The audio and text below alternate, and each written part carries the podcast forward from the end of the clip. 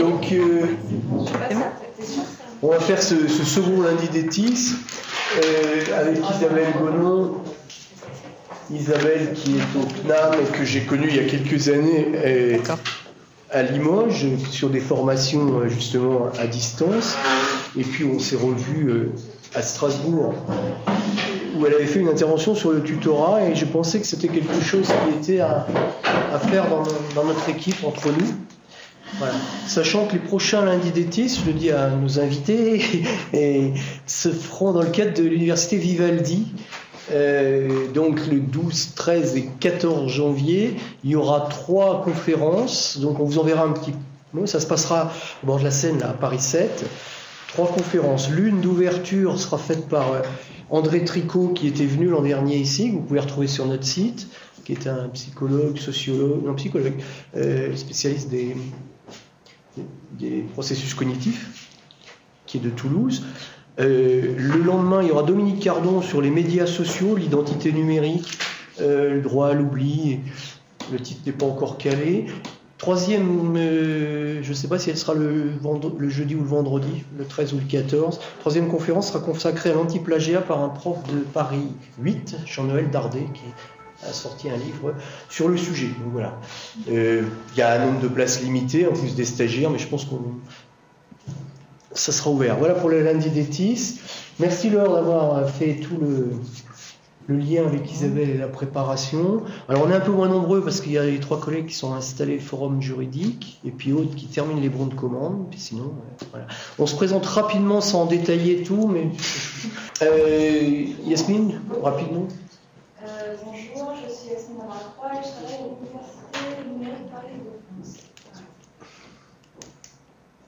Benoît, euh, adjoint Christian, euh, et plus particulièrement sur les services numériques pédagogiques.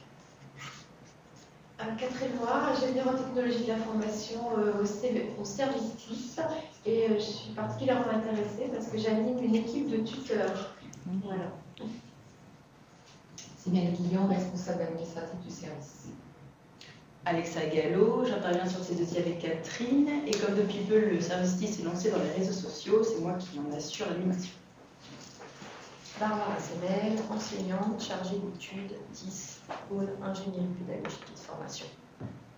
Patricia Cavallo, même pôle, est intéressée à double titre par la présentation, au titre du CAVEJ, dont nous parlerons juste après, et au titre également d'un autre projet euh, sur lequel je travaille avec Laure qui concerne euh, l'IEDS et projets de tutorat à distance international. Céline Messis, donc euh, au CAVEJ, j'en charge essentiellement la plateforme mmh. d'enseignement numérique. Nous sommes très intéressés donc, par le tutorat à distance. Nous mettons une cinquantaine de forums en ligne aujourd'hui, normalement. Mmh. Un démarrage aujourd'hui, voilà. Et, j'ai 8 ans d'expérience au CNAM également. Ah. Plus que moi. Florelle Moreau, je suis enseignante au CAVEJ et animatrice, future animatrice du forum juridique. Je travaille service 10 designer, donc je m'occupe de nos supports web et papier, euh, tout ce qui est présentation de, de nos travail. Bon, alors, euh, donc Isabelle Gonon, donc je vais vous, ça c'était la commande qu'ils m'ont passée pour parler d'un dispositif tutorat en faute. Je vais parler de différents modèles et puis beaucoup surtout de mon expérience, sachant que bon, euh, après on échangera parce que je pense que c'est, euh, les échanges de pratiques sont très formateurs. Mais donc en fait, qui je suis, euh, je l'ai mis dans la deuxième diapo. Enfin, à quel titre je m'exprime ici et je fais part de mon expérience parce que elle est un petit peu ancienne puisque depuis de 98 à 2008, j'ai à l'université de Limoges un, campus, un campus virtuel. Alors un petit lien.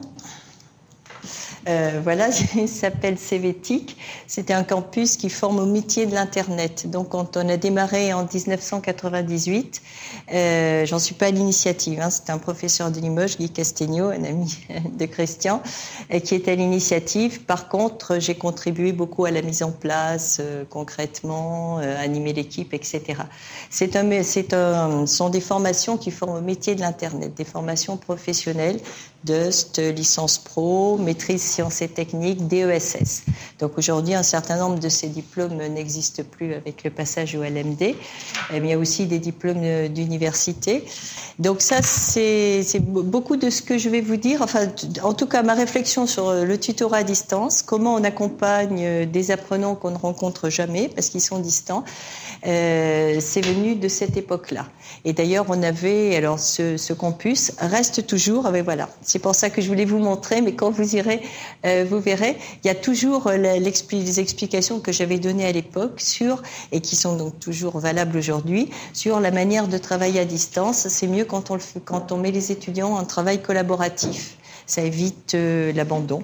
Donc on avait développé cette notion-là en 98, c'était nouveau, hein, on n'en parlait pas beaucoup. Enfin, le travail collaboratif existe avant les formations à distance, mais en tout cas dans ces conditions-là, c'était une idée tout à fait nouvelle et elle perdure aujourd'hui. Et puis on avait donc du coup été obligé de définir les différents rôles, les acteurs euh, d'un dispositif de formation à distance. Euh, parallèlement à, mon travail à Limoges, je suis euh, professeur agrégé détaché dans le supérieur, ce qu'on appelle un Prague hein, à l'université. Donc j'ai été détachée à Limoges, puis ensuite euh, au CNAM. Et parallèlement, j'ai travaillé, je travaille toujours avec l'agence universitaire de la francophonie qui met en place des formations pour alors que je ne sais pas trop ce que je vous ai mis comme lien ici, mais vu que je les ai fait, non, c'est pas la peine. Euh, oh, bah si, pourquoi pas, si on va mettre celui-là. Il fallait s'obstiner. Voilà. Donc, c'est un petit peu la stratégie de l'Agence euh, universitaire de la francophonie qui rassemble 710 établissements, peut-être Paris, non? Je sais pas. Oui, Paris en fait partie. Oui, là, il y a la plupart des universités françaises et francophones en font partie. Euh, et qui donc euh, met en place euh, de, de, des, des moyens, des programmes pour améliorer l'accessibilité à l'enseignement supérieur francophone. Hein. C'est la défense de la francophonie, hein, l'AUF.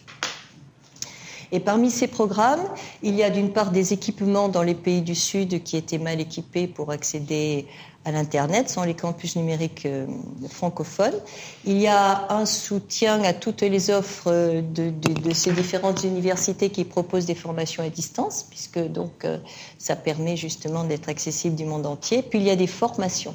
Et c'est euh, dans le cadre de ces formations que que j'interviens. C'est un programme qui s'appelle Transfert et qui forme aux différents métiers euh, de, de, de la FOD hein, différents rôles euh, qu'on peut occuper dans une formation à distance. Je vous le montrerai tout à l'heure. Euh, et parmi ceux-là, donc moi je suis, j'ai déjà fait des formations de tuteurs. Euh, la dernière dont je parlais, c'était au, Vanuatu. Donc ça nous amène assez loin parce qu'il y a des francophones dans ces îles du Pacifique. Sinon, c'est très souvent en Afrique du Nord euh, ou euh, en Afrique francophone, ou alors Haïti. Il y avait beaucoup aussi de relations avec Haïti. Et du coup, euh, depuis, de, est en train de mettre, l'AUF est en train de mettre en place une certification au tutorat à distance. Je vous montrerai également des éléments de cette certification et le site qui n'est pas public aujourd'hui, mais qui va l'être. Dans les jours à venir. Enfin, j'y ai travaillé hier. Donc, donc je suis pas mal impliquée dans ces programmes-là. Euh, voilà. Et donc, euh, enfin, donc, euh, de, depuis deux ans, je suis au CNAM, à la Direction nationale des formations, chargée de l'accompagnement et de l'animation des, des, enseignants qui utilisent le numérique.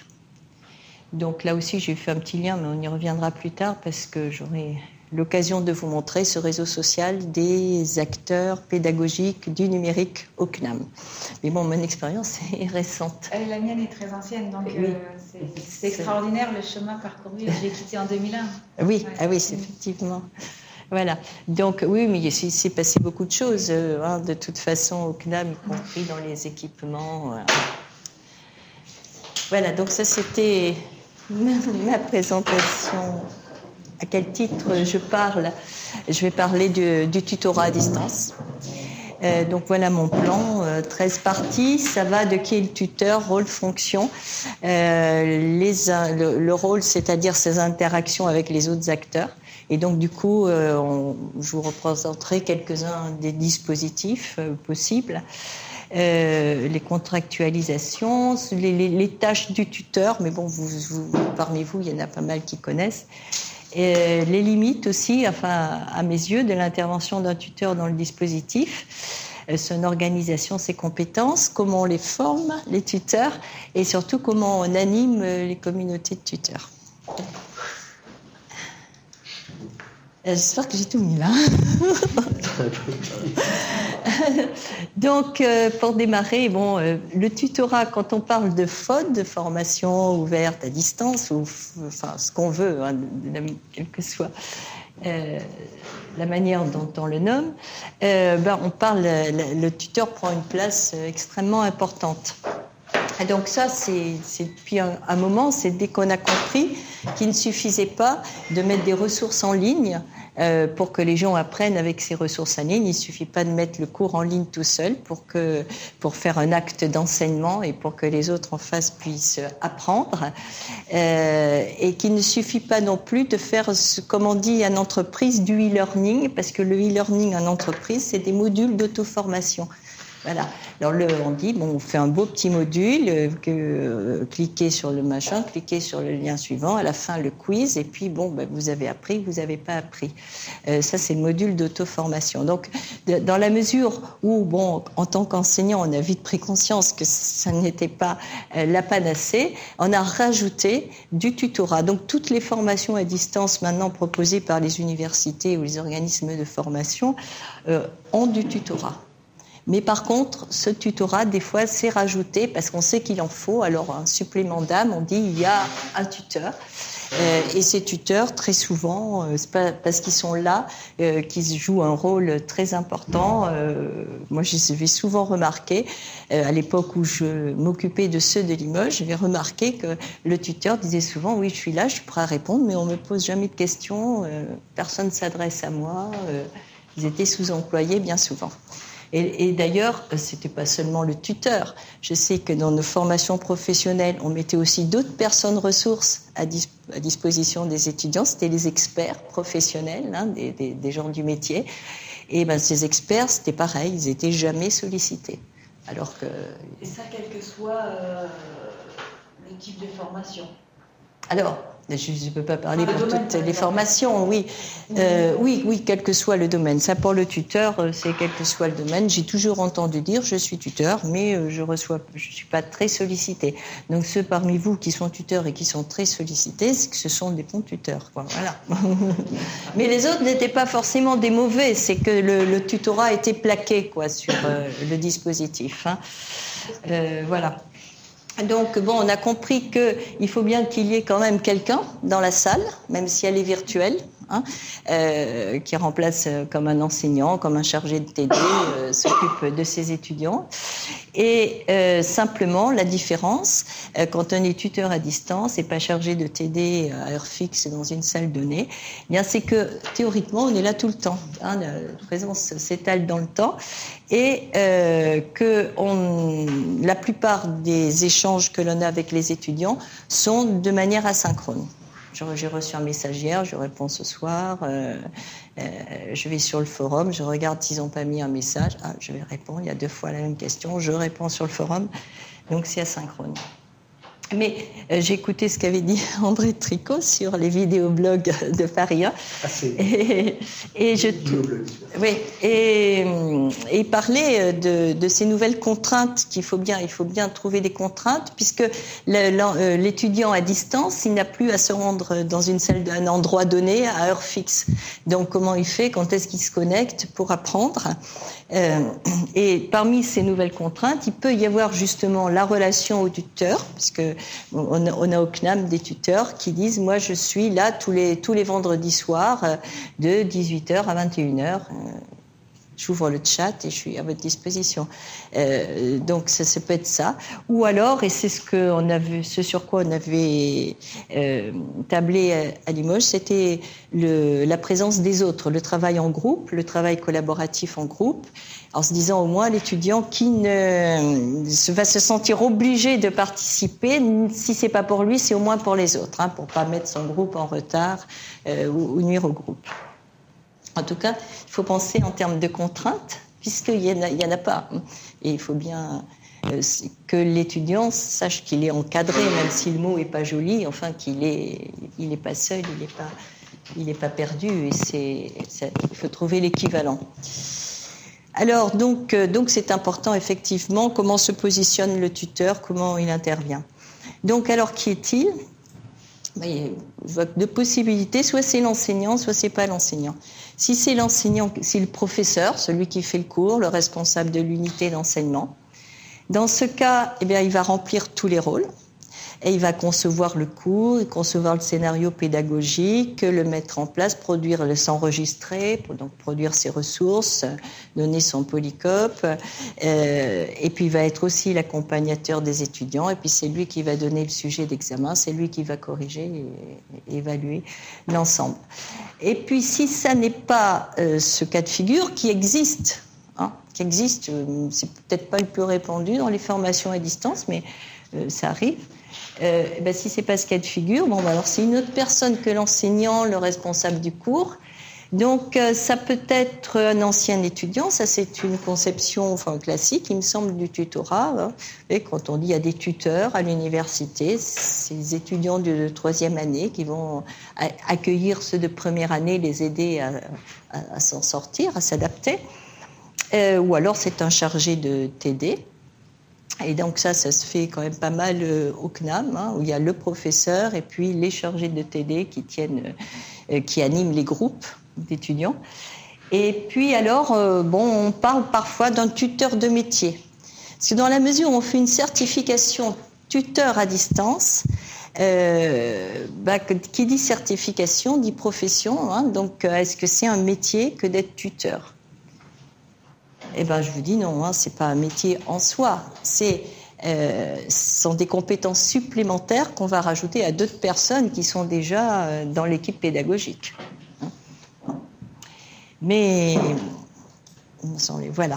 En tout cas, euh, parce que l'expérience, moi, m'a montré depuis le début, et on est beaucoup à être d'accord, beaucoup de personnes sont d'accord sur ce point, que si le tuteur n'a pas une connaissance au moins relative de la discipline, il ne peut pas être tuteur dans un cours donné.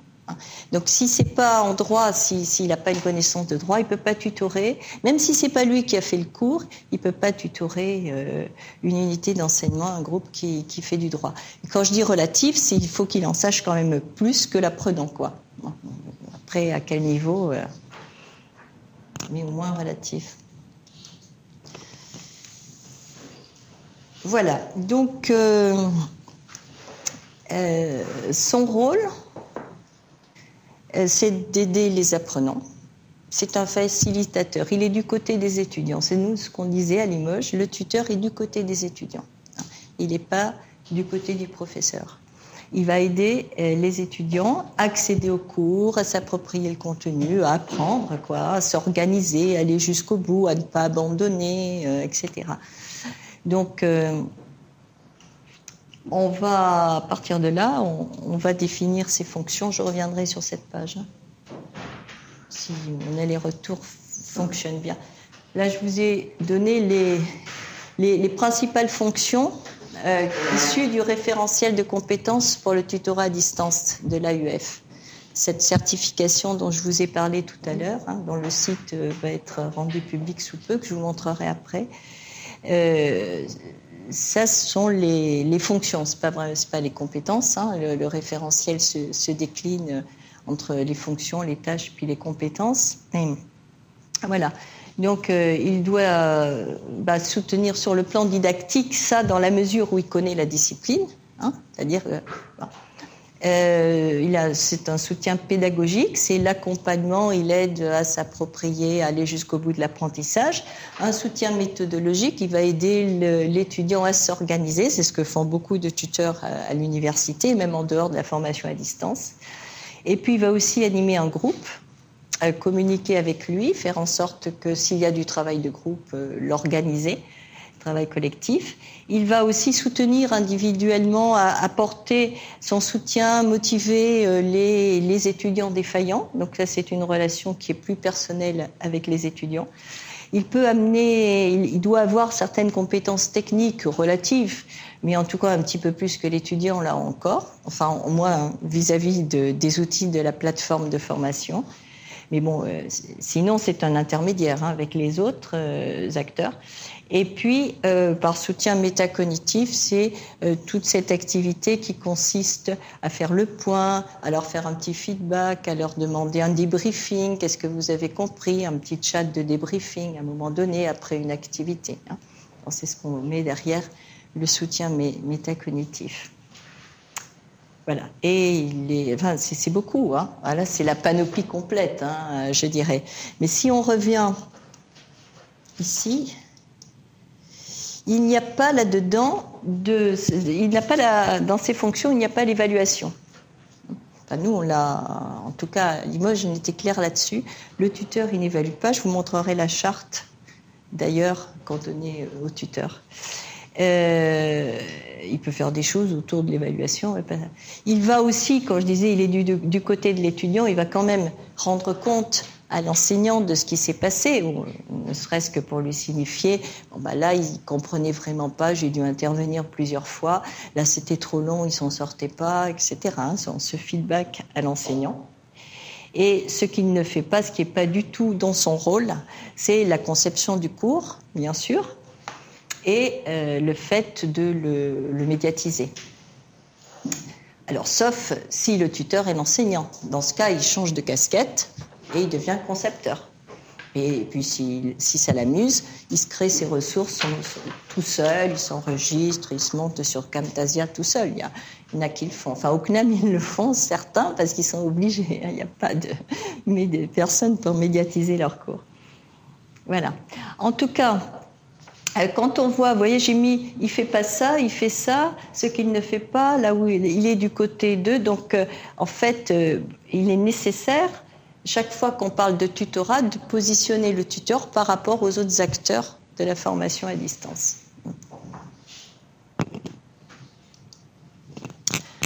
Donc voilà, les interactions avec les autres acteurs et on peut dire que là je réponds un petit peu donc à ce qu'on m'a demandé les dispositifs parce que ça donne une image de quelques dispositifs quand on voit les différents acteurs et comment ils, interagissent entre eux. Mais évidemment, c'est pas, enfin, c'est des modèles, c'est des exemples, mais euh, ça dépend toujours du contexte. Hein. On peut pas. C'est pour ça que j'ai mis. Alors, euh, c'est la UF, je vous l'ai montré. Donc ça, ça doit être euh, le dispositif qui correspond euh, la manière dont l'AUF essaie de, mettre en place euh, des formations à distance, d'aider les universités membres à mettre en place des, formations à distance. Donc euh, les étiquettes, euh, ce sont les différents acteurs. Et normalement, à part pour les étudiants, mais l'AUF propose des formations pour ces, fameuses formations transfert là pour ces différents acteurs. Je sais que celle-là, coordinateur administratif, euh, il y en a une ici, c'est en train de se mettre en place.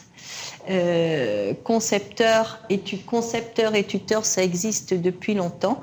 Médiatiseur euh, et responsable technique, il y a dans les formations transfert beaucoup de formations techniques aux usages de l'Internet, à l'usage des réseaux, à Linux.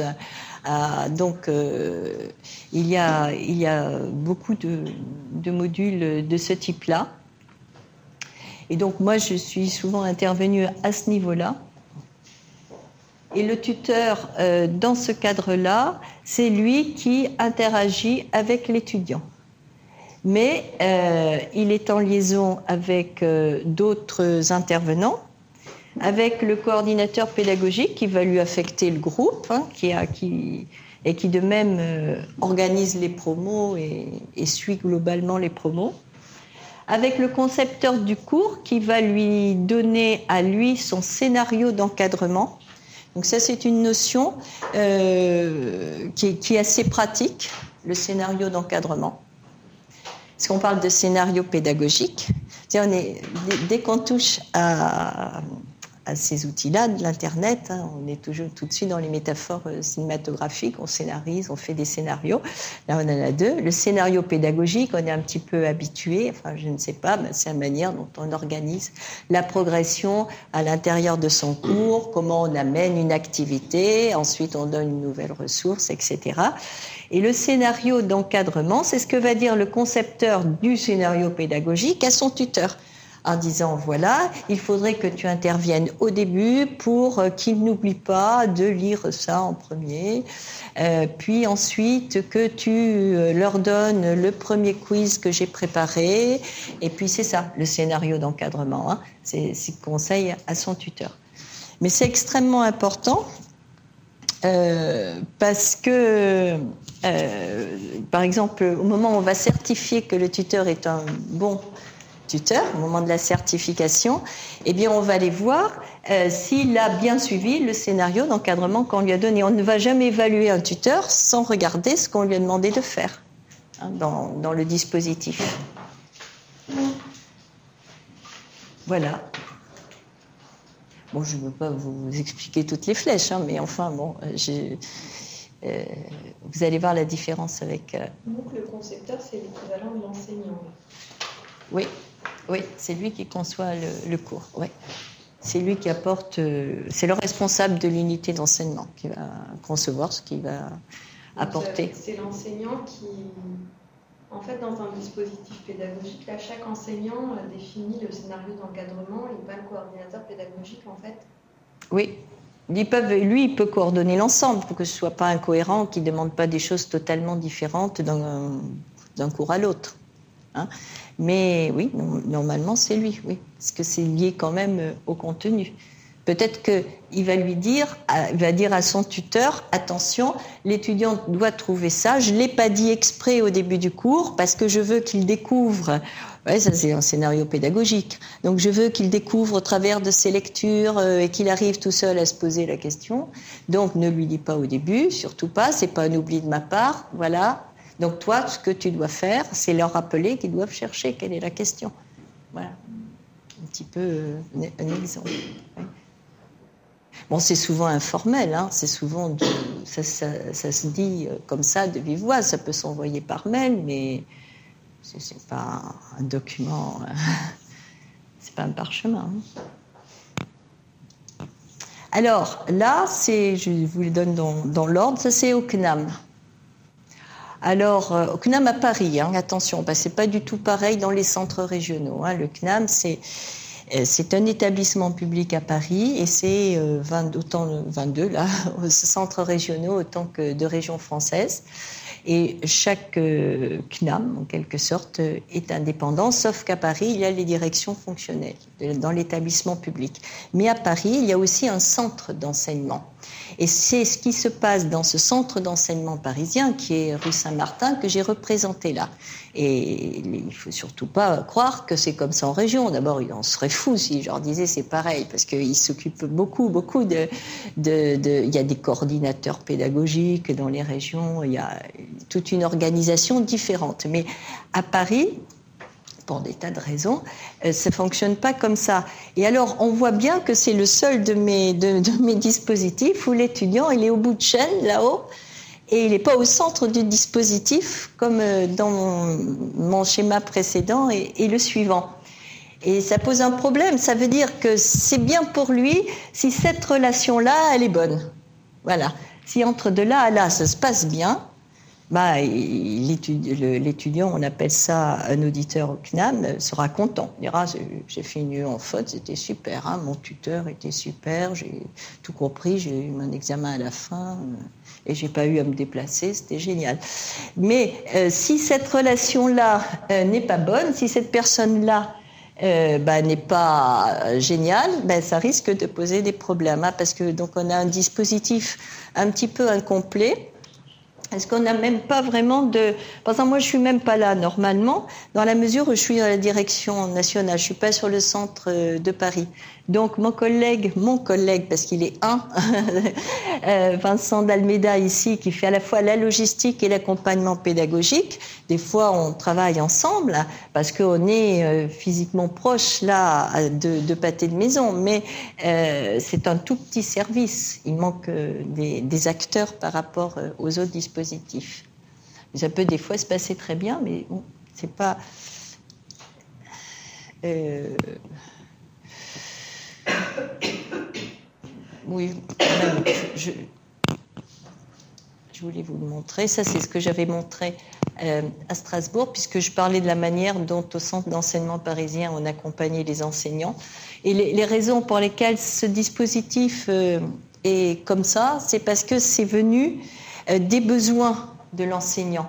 Et il n'y a jamais eu euh, de vraiment de politique qui disait au CNAM, ça sera comme ça, voilà le dispositif qu'on va mettre en place. Paris, hein, CNAM Paris, au CEP, donc le centre d'enseignement parisien.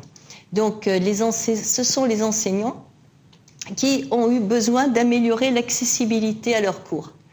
Alors, parce que leurs, leurs auditeurs venaient de moins en moins avec les, difficultés, le travail, la longueur des transports en région parisienne. Il y avait de moins en moins de personnes qui se déplacent en cours du soir, en fin de journée, pour aller euh, rue Saint-Martin. Euh, donc ils se sont dit, tiens, ben, on va mettre pour les auditeurs qui ne sont pas présents, on va mettre nos cours sur, une plateforme euh, à, leur disposition sur Internet. Voilà. Donc pour ça, eh bien, il y a eu des développements spécifiques au CNAM, un outillage qui a été mis à leur disposition donc là, on était relativement en avance euh, sur ce plan-là. La plateforme de formation qui s'appelle Pléiade, qui est une plateforme maison, euh, des studios de cours, des studios d'enregistrement qui enregistrent tout, tout ce que fait le prof euh, sur le tableau, machin, sa voix, son image. Enfin, ça, c'est, ça reste encore aujourd'hui excellent et, et, tout à fait performant. Et puis, bon, Vincent Dalméda, l'assistance technique, doublée par moi quand j'interviens sur le plan pédagogique. Voilà. Et euh, sont les enseignants qui nous interrogent. Parce que à deux, comme ça, on ne peut pas aller au-delà de tout le monde, c'est totalement impossible. Donc, euh, ils demandent de l'aide. Euh, Vincent va plutôt aider à l'utilisation des outils. Et, et euh, moi, je vais donner des conseils, leur faire quelques recommandations. et je sors de là. voilà. Donc, c'était l'explication de ce dispositif. Mais bon, c'est quand même, il y a toujours un contexte qui explique euh, le dispositif en question. Et, alors, dans le troisième, euh, non. il faut que je fasse deux fois. Ah ben voilà le troisième. Oui, oui, c'est celui-là. Oui, oui, c'est celui-là. Ça, c'est Limoges. Donc là, on a l'étudiant aussi. Alors, il est bien encadré. Là, il y a un dispositif complet. Et il y a même un double cercle. Donc, au milieu, il y a le, le professeur responsable de l'UE, le tuteur, l'étudiant. Et dans le cercle extérieur qui intervient, le responsable administratif, le, le service technique, un assistant et un responsable de formation. Donc euh, l'assistance, c'était, euh, comme disait Guy, une coquetterie. On a inventé quelque chose, mais euh, enfin c'est un rôle qui nous a paru indispensable au départ parce que l'assistant il aide le prof. Tous les profs sont pas habitués à faire le et pour cause. Enfin il n'y a pas de raison qu'ils soient habitués à faire leur cours à distance. Donc c'est lui qui va aider à tout point de vue il va rencontrer, c'est lui qui va rencontrer l'enseignant en lui disant, euh, voilà, euh, qu'est-ce que tu comptes faire? La responsable de formation, elle t'a demandé ça, tu, te proposes de faire quoi? Et l'autre va dire, mais je jamais fait à distance, je sais pas, normalement, voilà mon cours. Alors, euh, avec l'assistant, ils vont monter un scénario adapté à la plateforme de formation à la distance. Voilà. Et donc le prof en question, c'est celui que j'appelle là le responsable de l'unité d'enseignement. Donc il va concevoir, certes, mais aidé par euh, cet assistant. En fonction de, choix et de, modalités qui, qui, lui sont données, fournies par le responsable de formation. Et donc moi, quand j'étais là, je disais aux enseignants, voilà, ici on travaille, c'est du travail collaboratif, c'est de la pédagogie active. Tu fais pas de cours magistral. Hein. Tu mets des études de cas, tu donnes des ressources qui peuvent être le, ton polycope ou, ton enregistrement si tu veux, mais euh, tu dois, voilà ce que tu dois faire. Bon, mais on était, euh, comment dirais-je, il y avait quand même bien 70-80 intervenants. Oh, dans nos beaux jours, on a été, on a eu jusqu'à 700 étudiants, donc c'était pas rien. C'était une vraie expérience dans le petit campus euh, à distance. Maintenant, c'est pas les chiffres qu'il y a au CNAM, hein, c'est pas les, les, milliers ou les dizaines de milliers, euh, 100 000, je crois, si on compte toutes les inscriptions pédagogiques, 100 000 auditeurs surtout le territoire, bien sûr. Ouais. Donc, c'est n'est pas la même échelle. Et là, ça facilitait, si vous voulez, la mise en place d'un dispositif cohérent et qu'on pouvait animer euh, euh, facilement. Donc, voilà. Donc, le tuteur, il aide l'étudiant. Le responsable de l'UE lui donne les modalités, là, son scénario d'accompagnement. Et le tuteur joue un rôle de. Alors, il a été engagé par le responsable de formation qui lui a dit attention, un tuteur ici, c'est comme ça, signe la charte des engagements, que je vous montrerai ensuite. Euh, et puis, il joue aussi, donc, il aide l'étudiant et il joue euh, un rôle d'intermédiaire avec les autres acteurs, les, les, les, les administratifs, le, le, technicien, etc. Donc là, dans ce, dans ce cas de figure, l'étudiant euh, ne voit l'enseignant que lorsque euh, y a l'évaluation Pas seulement, parce que j'ai mis l'enseigne aussi. Par exemple, enfin, ça dépend des enseignants, ça dépend ce qu'ils veulent mettre, mais ils peuvent, ils peuvent faire tout ce qu'ils veulent, les enseignants, plus ils interviennent. Normalement, le, la transmission du contenu, c'est l'enseignant qui l'a fait l'enseignant. Donc, il va éventuellement faire une, ce qu'on appelle euh, les classes virtuelles. Vous savez, par exemple, là, sur euh, un, système de webconférence où on se connecte en même temps, où on voit la petite euh, vidéo de l'enseignant éventuellement dans un coin. Il projette au milieu de l'écran son PowerPoint, il parle dessus. Après, les étudiants peuvent cliquer pour demander la parole ou taper leurs questions sur un chat. Bon, ben, un enseignant peut faire ça, ce que j'appelle il enseigne. Hein voilà. Euh, le tuteur, il ne fait que apporter de l'aide. Alors après, son le curseur est large, hein, parce qu'il y a des enseignants qui, qui ont moins de temps. Vous savez, quand, quand ce sont des professeurs d'université, ils sont une partie de l'année à l'extérieur, ils partent, ils font des colloques, etc. Ils ne sont pas toujours là. Donc, dans ces cas-là, le tuteur euh, ben, joue à ce moment-là le rôle d'intermédiaire. Euh, éventuellement, les appelant sur le portable, il euh, y a un problème, euh, il manque le document machin. Voilà. Hein. Mais voilà donc un dispositif de formation à distance avec ces différents acteurs, oui. Le rôle d'assistant requiert quelles quelle compétences et euh, qui exerce ce rôle dans une université? Oui. Alors, bon, les nôtres, c'était les étudiants de notre première promo, celle de 98. Après, dans les promos suivantes, on a recruté des tuteurs. Mais les premiers qui étaient là depuis le début, en plus, la première promo, c'était une maîtrise sciences et techniques en formation continue sur trois ans. Donc ceux-là, ils avaient baigné dans le dispositif. Et voilà. Et puis, il s'est trouvé que c'était quand même les métiers de l'Internet, donc c'est des gens qui avaient développé des compétences techniques, je dirais. Hein.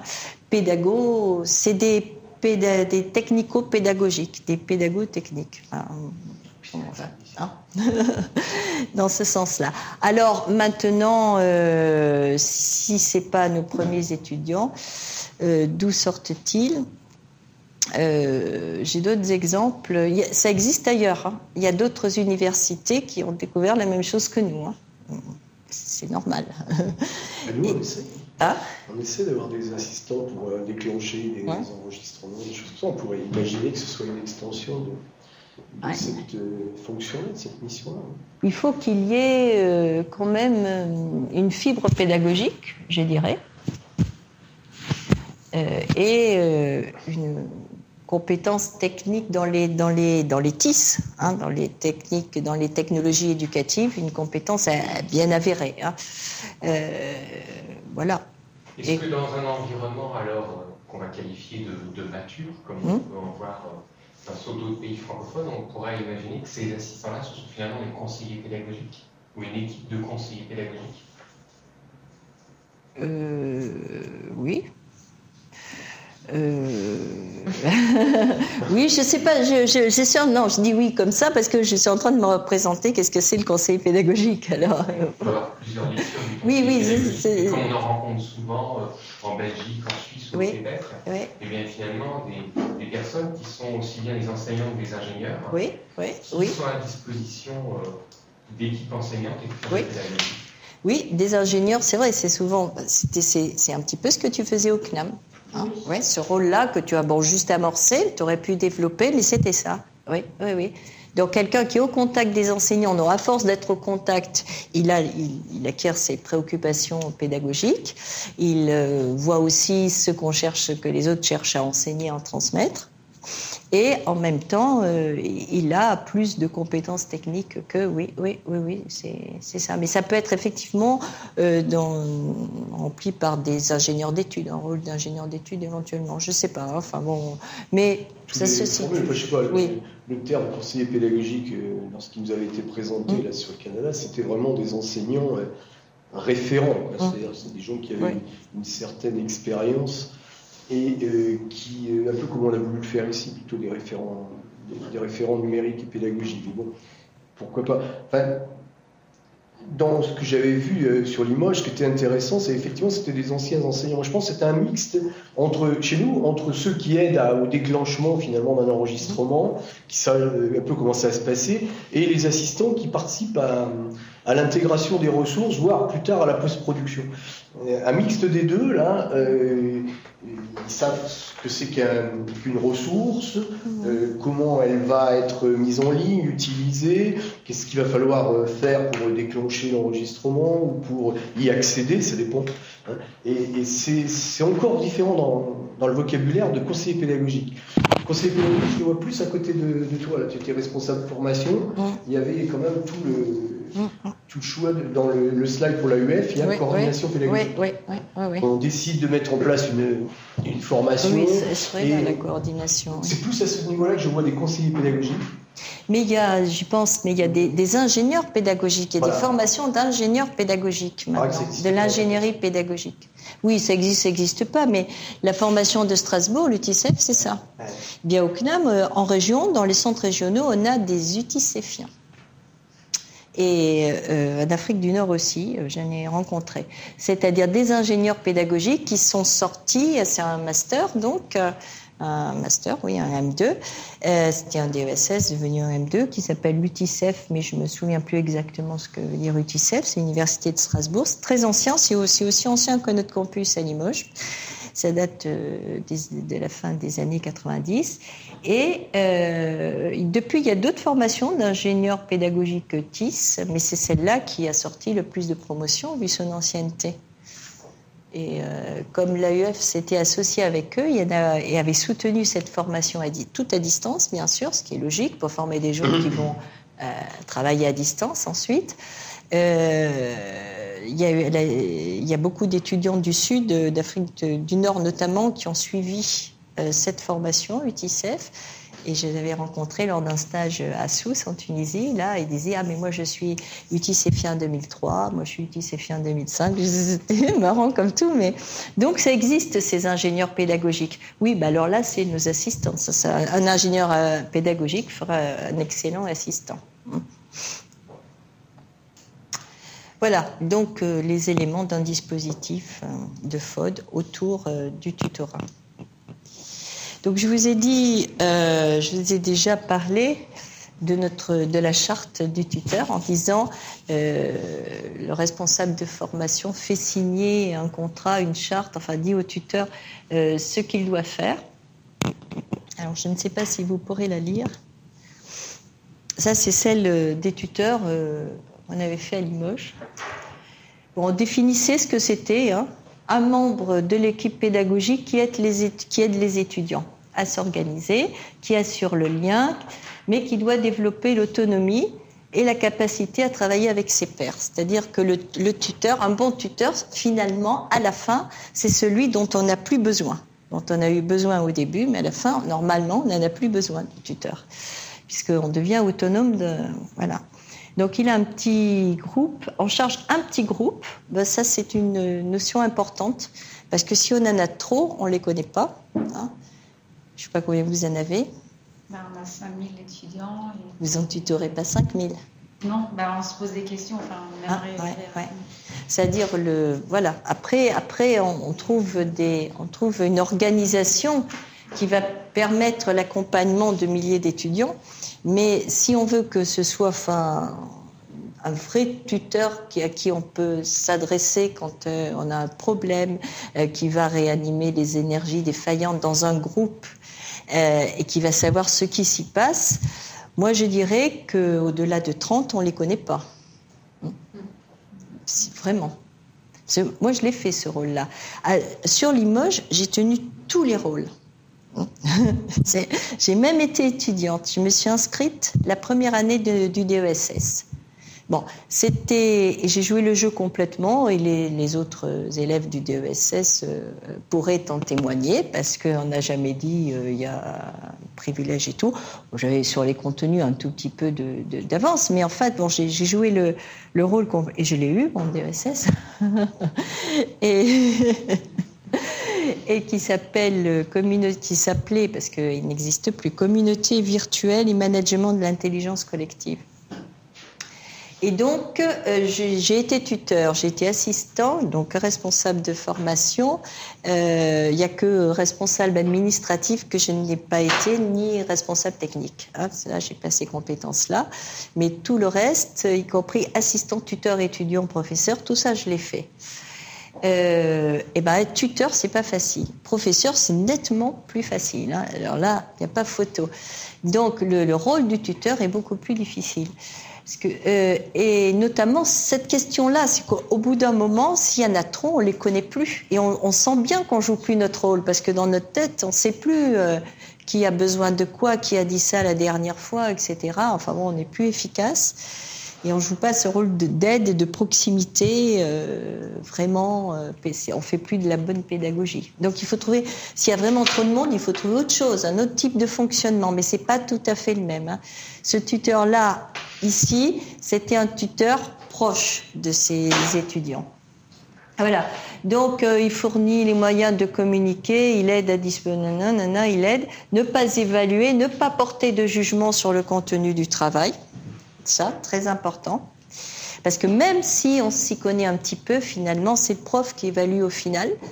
Et donc surtout ne pas, euh, comment dirais-je, ne pas induire déjà d'inégalité entre s'il y aura celui qu'on aura plus aidé que d'autres. Donc on les aide pas, on leur euh, fournit pas d'explication sur le, euh, on leur dit pas ça c'est bien, continue. C'est le prof qui doit dire ça c'est bien, continue sur le contenu. Euh, voilà, donc surtout ça, garantir l'égalité de traitement, parce que si dans une promo il y a 100 personnes, on avait, bon, mettons, au moins trois tuteurs. Donc là, euh, il fallait respecter l'égalité de traitement. Et, et, puis alors, ça c'était auprès des étudiants, mais il s'engage avec tous ceux avec qui il est en relation. On aurait pu multiplier, mais ces relations privilégiées sont l'étudiant et le professeur. Donc les engagements, c'était le vis-à-vis des étudiants, mais aussi vis-à-vis du professeur. Ça, c'est très important. Mais ça, je pense qu'en droit, vous devez, auriez pas fait la bêtise d'oublier euh, quelqu'un d'autre, tandis que nous, au début, enfin, souvent, j'ai vu des chartes qui ne, c'était juste un engagement du tuteur vis-à-vis des étudiants. Voilà. De toute façon, euh, toutes les chartes, elles sont adaptées euh, au, dispositif précis en question. Hein. Pas, ça ne peut pas être général, ça peut donner une idée. Euh, non, c'est pas ça qu'il fallait que je fasse. Est-ce que ça marche si je recule? Oui. Non. encore une tentative. Non, non, je vais y aller, mais il faut que je vois.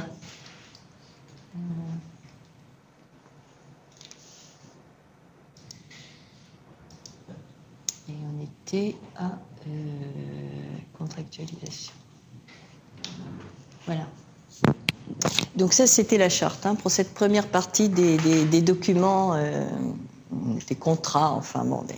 Et puis donc il y a, euh, alors là, je ne sais pas ce que ça, avait comme valeur sur le plan juridique. D'ailleurs, on le faisait signer des gens qui ne suivaient pas du tout. Évidemment, il n'y avait pas trop de sanctions. Encore que si c'était vraiment des gens qui se comportaient n'importe comment sur le campus, on les réembauchait pas l'année suivante. Hein, mais bon, on, a beaucoup, on avait beaucoup de vacataires, euh, mais vis-à-vis des enseignants qui étaient en poste à l'université de Limoges, on pouvait ne, pas la suivre du tout, cette charte. Hein. Heureusement, là, bon, des gens de bonne volonté. Mais le scénario d'accompagnement. Alors, le, deuxième document, c'est le scénario d'accompagnement de l'UE. Donc là, il va préciser. Autant là, on a juste les activités, le cadre euh, et les activités. Là, on peut préciser exactement les tâches. Hein. C'est-à-dire, tu enverras un premier message euh, d'accueil euh, au cours de la première semaine. Tu t'assureras que tout le monde s'est connecté à la plateforme. Ça, c'est très important, hein, au cours de la première semaine, etc. Donc, des tâches précises. Les modalités et le rythme des interventions du tuteur. Ça, il ne faut pas le mettre dans une charte. Moi, j'ai vu des chartes où on disait le tuteur répondra sous 24 heures, 48 heures, 72 heures. Et alors, s'il est malade et si c'est passé quelque chose, et si sa connexion Internet s'est coupée, c'est ridicule. Ce qu'il faut, ce qu'on disait toujours, alors là, on peut peut-être le préciser, mais le mieux, en tout état de cause, c'est que le tuteur lui-même décide des modalités de réponse aux questions et qu'il les donne aux étudiants. Et un tuteur qui va dire je vous réponds une fois par semaine tous les vendredis soirs, s'il l'a bien expliqué au départ, les règles sont claires et ça posera aucun problème. Il n'a pas besoin d'être pendu à sa messagerie tous les jours. Ça dépend. S'il y a peut-être besoin, peut-être que c'est pas assez vu le nombre d'activités dans la semaine, une fois. Mais un enseignement à distance, quand même, euh, ça prend du temps. Hein. On ne va pas vérifier tous les matins s'ils ont fait pour le travail de la veille. En général, les échéances, c'est ponctué toutes les semaines, euh, tous les 15 jours, euh, etc. Pour profiter justement de cet avantage que c'est à distance et asynchrone. Donc, euh, donc il suffit, la, la, charte qualité, s'il y a une charte qualité, elle devrait dire, voilà, ce qu'il faut, c'est que le tuteur, ou l'enseignant, ou l'enseignant-tuteur, enfin l'enseignant dans son rôle de tuteur, fixe en interaction, en, discussion avec euh, ses tutorés, euh, les, le rythme et les modalités des réponses qu'il va leur apporter de ses interventions. Ça, c'est le, tout, c'est de le faire. Et ensuite, tous les étudiants distants seront contents si c'est fait et respecté après. Et puis, euh, de la même façon, euh, bon, enfin, le scénario d'accompagnement précise euh, à qui il va s'adresser, normalement, normalement à l'enseignant. Hein, S'il y a un problème qu'il ne peut pas résoudre, il s'adresse à l'enseignant. Tout ça est tellement, c'est tellement important que ça existe, ce, genre de, de, contrat, là, entre guillemets, que ça fait partie des éléments qu'on doit fournir si on veut se faire certifier euh, si on veut, pour la certification de l'AEF. C'est-à-dire euh, les pièces constitutives du dossier de candidature pour le tutorat, ça c'est l'épreuve pratique en situation. Hein. Cette formation, cette certification est en deux parties. Une épreuve théorique qui va plutôt vérifier des connaissances. un jour, j'espère, on la supprimera parce qu'à mon avis, la seconde en situation devrait être suffisante, puisqu'en situation, on va évaluer des compétences et qu'elle suppose qu'on connaisse quelque chose, sinon on n'est pas compétent. Hein. Donc, euh, mais enfin, bon, pour l'instant, c'est une une des deux épreuves. Et dans le dossier, quand on pose sa candidature pour euh, se faire certifier, il faut notamment fournir ça. Alors dire bien sûr, mon tutorat, je l'ai exercé dans le cadre de telle université sur tel module, à quelle date, là, la période d'animation du temps au temps. Euh, et voilà quel était euh, le scénario préconisé pour ce module. Et puis là aussi, et voilà ce que les responsables de cette formation attendaient de moi. Parce que si vous allez, parce qu'ensuite, pour certifier la personne, on tient compte de ce qu'il explique au travers d'un certain nombre de rapports, outre euh, un rapport initial, euh, euh, intermédiaire, final, à sa période où il a tutoré. Et puis on va aussi analyser les traces qu'il a laissées sur la plateforme de ces échanges. Donc là, il faut évidemment qu'on connaisse le scénario d'encadrement. Parce qu'on peut arriver, moi, alors moi qui, ai toutes les yeux là du CNAM Paris, des fois je clique au hasard, je vais voir un, faire un sondage, comment ça se passe pour avoir des, des idées. Et j'arrive sur des forums, je vois l'enseignant qui répond partout. La tendance, ça serait à dire, chapeau, il encadre bien, c'est un bon accompagnement. Mais en réalité, j'en sais rien. Peut-être qu'il fallait mieux ne rien dire et laisser les étudiants échanger entre eux. Ça dépend du sujet de la question. Donc, euh, il peut y avoir très bien des et, j'en connais moi qui des, des enseignants qui disent voilà, euh, échangez entre vous, répondez aux questions posées par vos camarades et euh, je validerai et je clôturerai la discussion au bout de dix jours, quoi, mettons. Et à ce moment-là, c'est un très bon une très bonne méthode pédagogique d'accompagnement. Et donc, il faut savoir ce qu'il était censé faire. Parce sinon, on peut dire, celui-là, il est tout le temps présent et celui-là, il n'est jamais présent. Et pourtant, ils sont peut-être bons tous les deux. Hein. donc, quand on analyse les traces du tuteur, il faut savoir qu'est-ce qu'on lui avait demandé, bien évidemment. Euh, voilà. Donc, des, ce sont des documents euh, importants qui mérite donc, euh, quand on met en place un dispositif, euh, d'y réfléchir, d'y pencher. Donc là, on arrive euh, alors dans l'exercice plus concret des tâches du tuteur, ce que doit faire le tuteur. Alors vous, vous devez connaître ces deux termes. On dit bon, il doit être réactif et il doit être proactif, le tuteur. Donc un bon tuteur est réactif, bien sûr, et mais il est aussi proactif. Parce que s'il ne fait que répondre et qu'on lui pose jamais de questions, bah, il peut n'avoir rien à faire pendant euh, trois mois.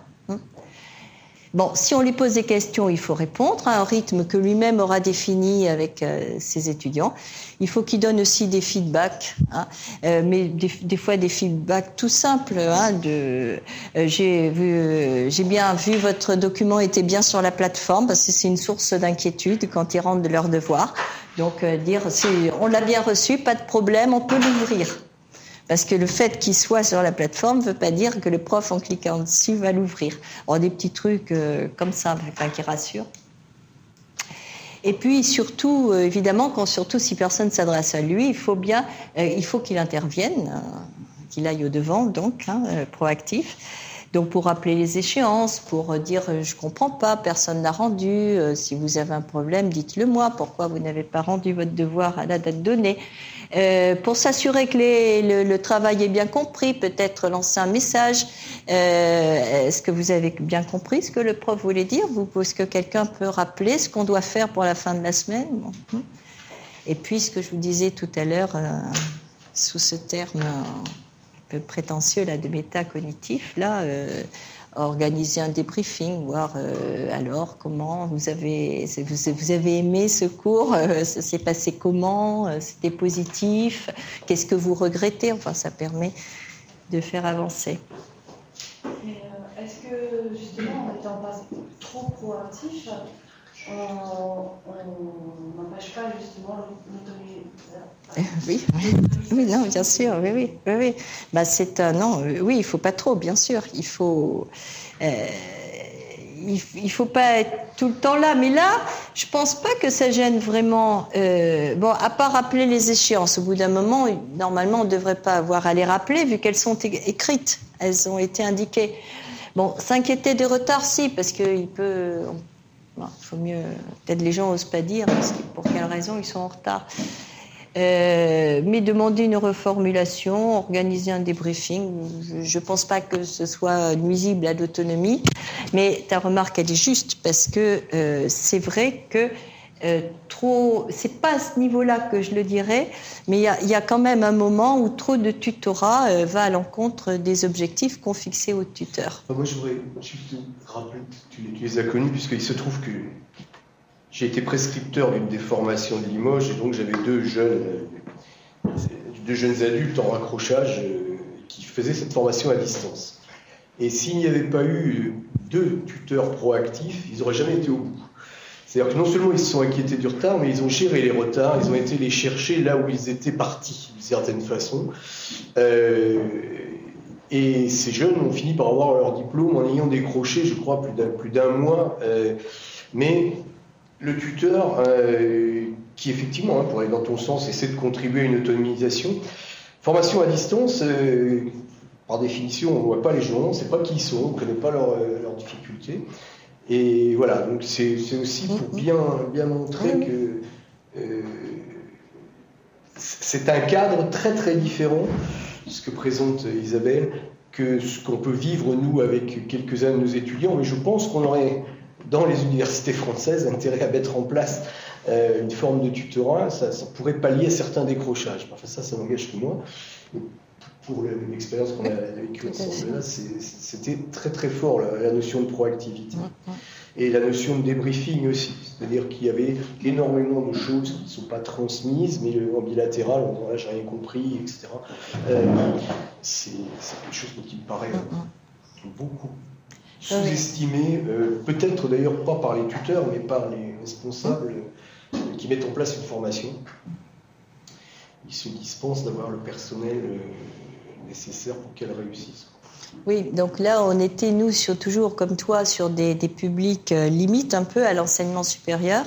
Pareil au CNAM, d'ailleurs, on a pas mal de gens qui reprennent des études, là, qui, c'est comme une université de la deuxième chance.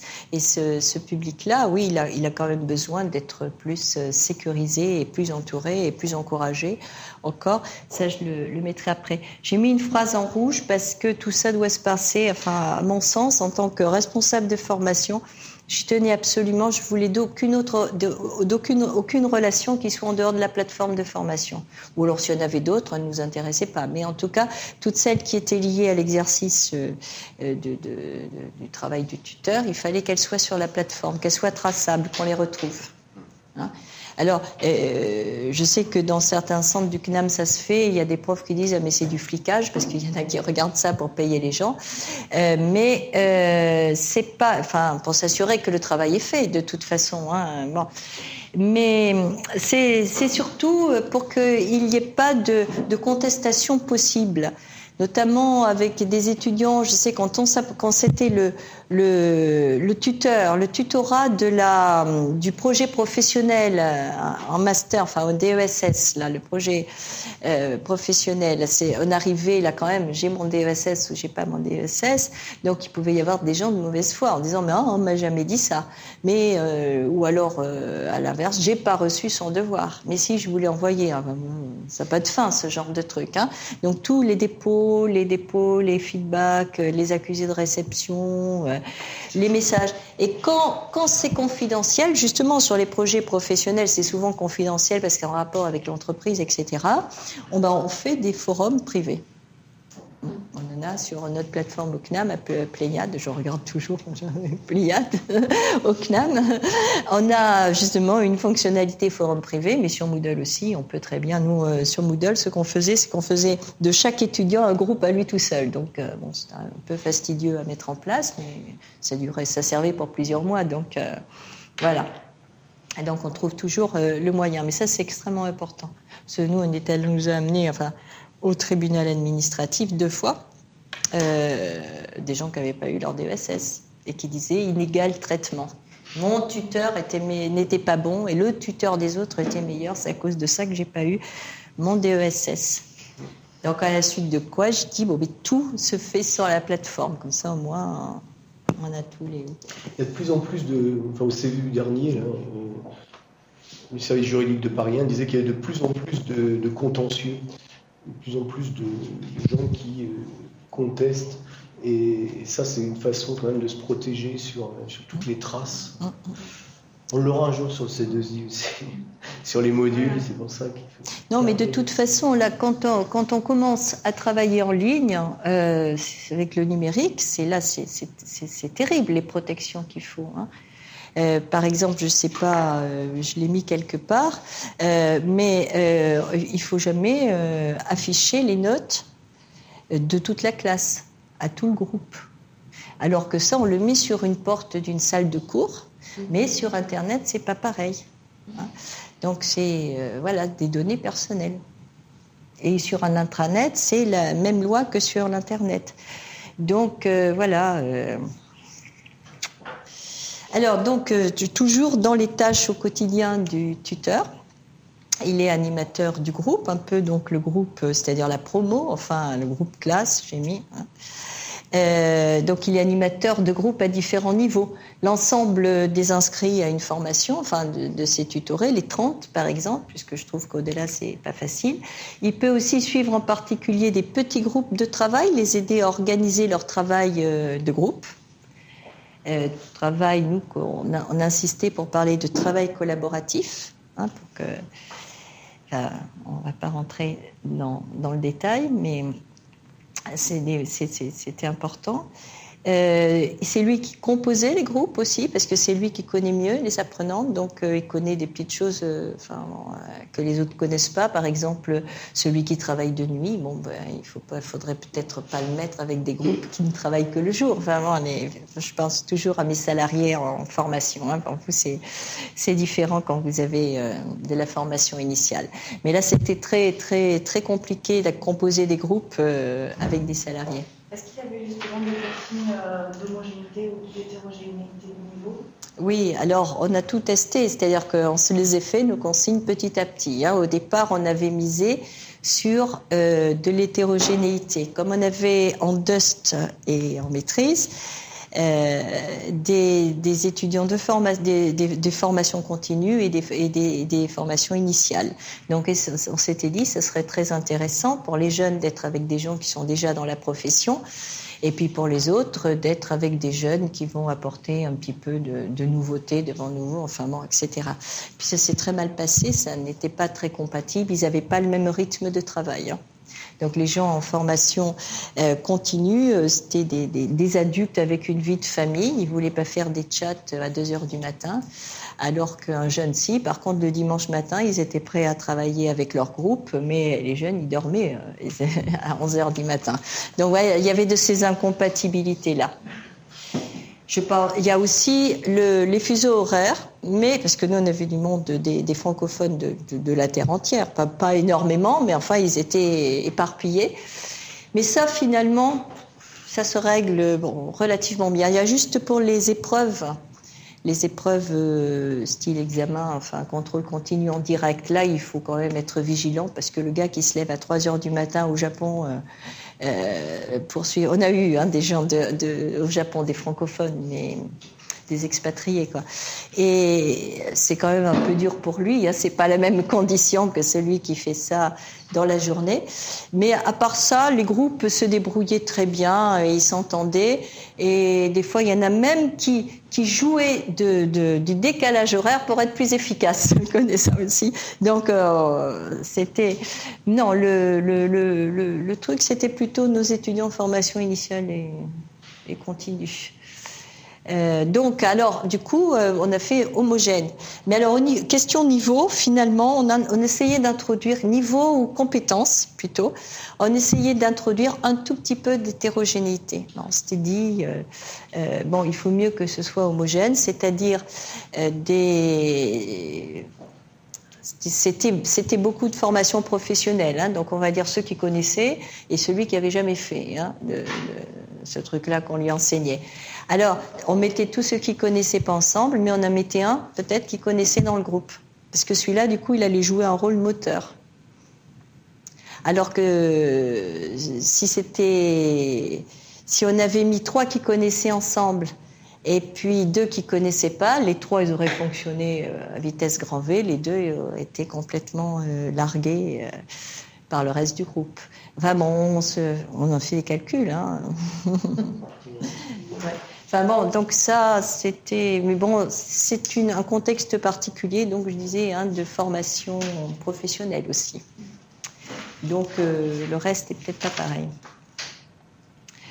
Donc ça, c'était donc l'animateur du groupe. Alors les outils qu'il utilise euh, pour animer son groupe, pour faire cet accompagnement concrètement. Euh, ben alors donc le, le plus courant, c'est le forum commencer. Donc le forum, c'est un outil euh, génial. Et à la limite, il peut se suffire à lui-même. Le reste, c'est sophistiqué. Hein. Mais un forum bien utilisé, euh, c'est très bien. Ça permet très bien de faire de l'accompagnement. Par contre, euh, il, y a plein de trucs auxquels il faut penser. Il y a, toute une réglementation de l'usage du forum qu'il faut donner dès le départ aux gens attention, ce forum, il sert à ça, pas à ça. On ouvre deux forums à ce moment-là, ou plusieurs fils de discussion, ou des sous-forums, ça dépend de l'outil qu'on utilise.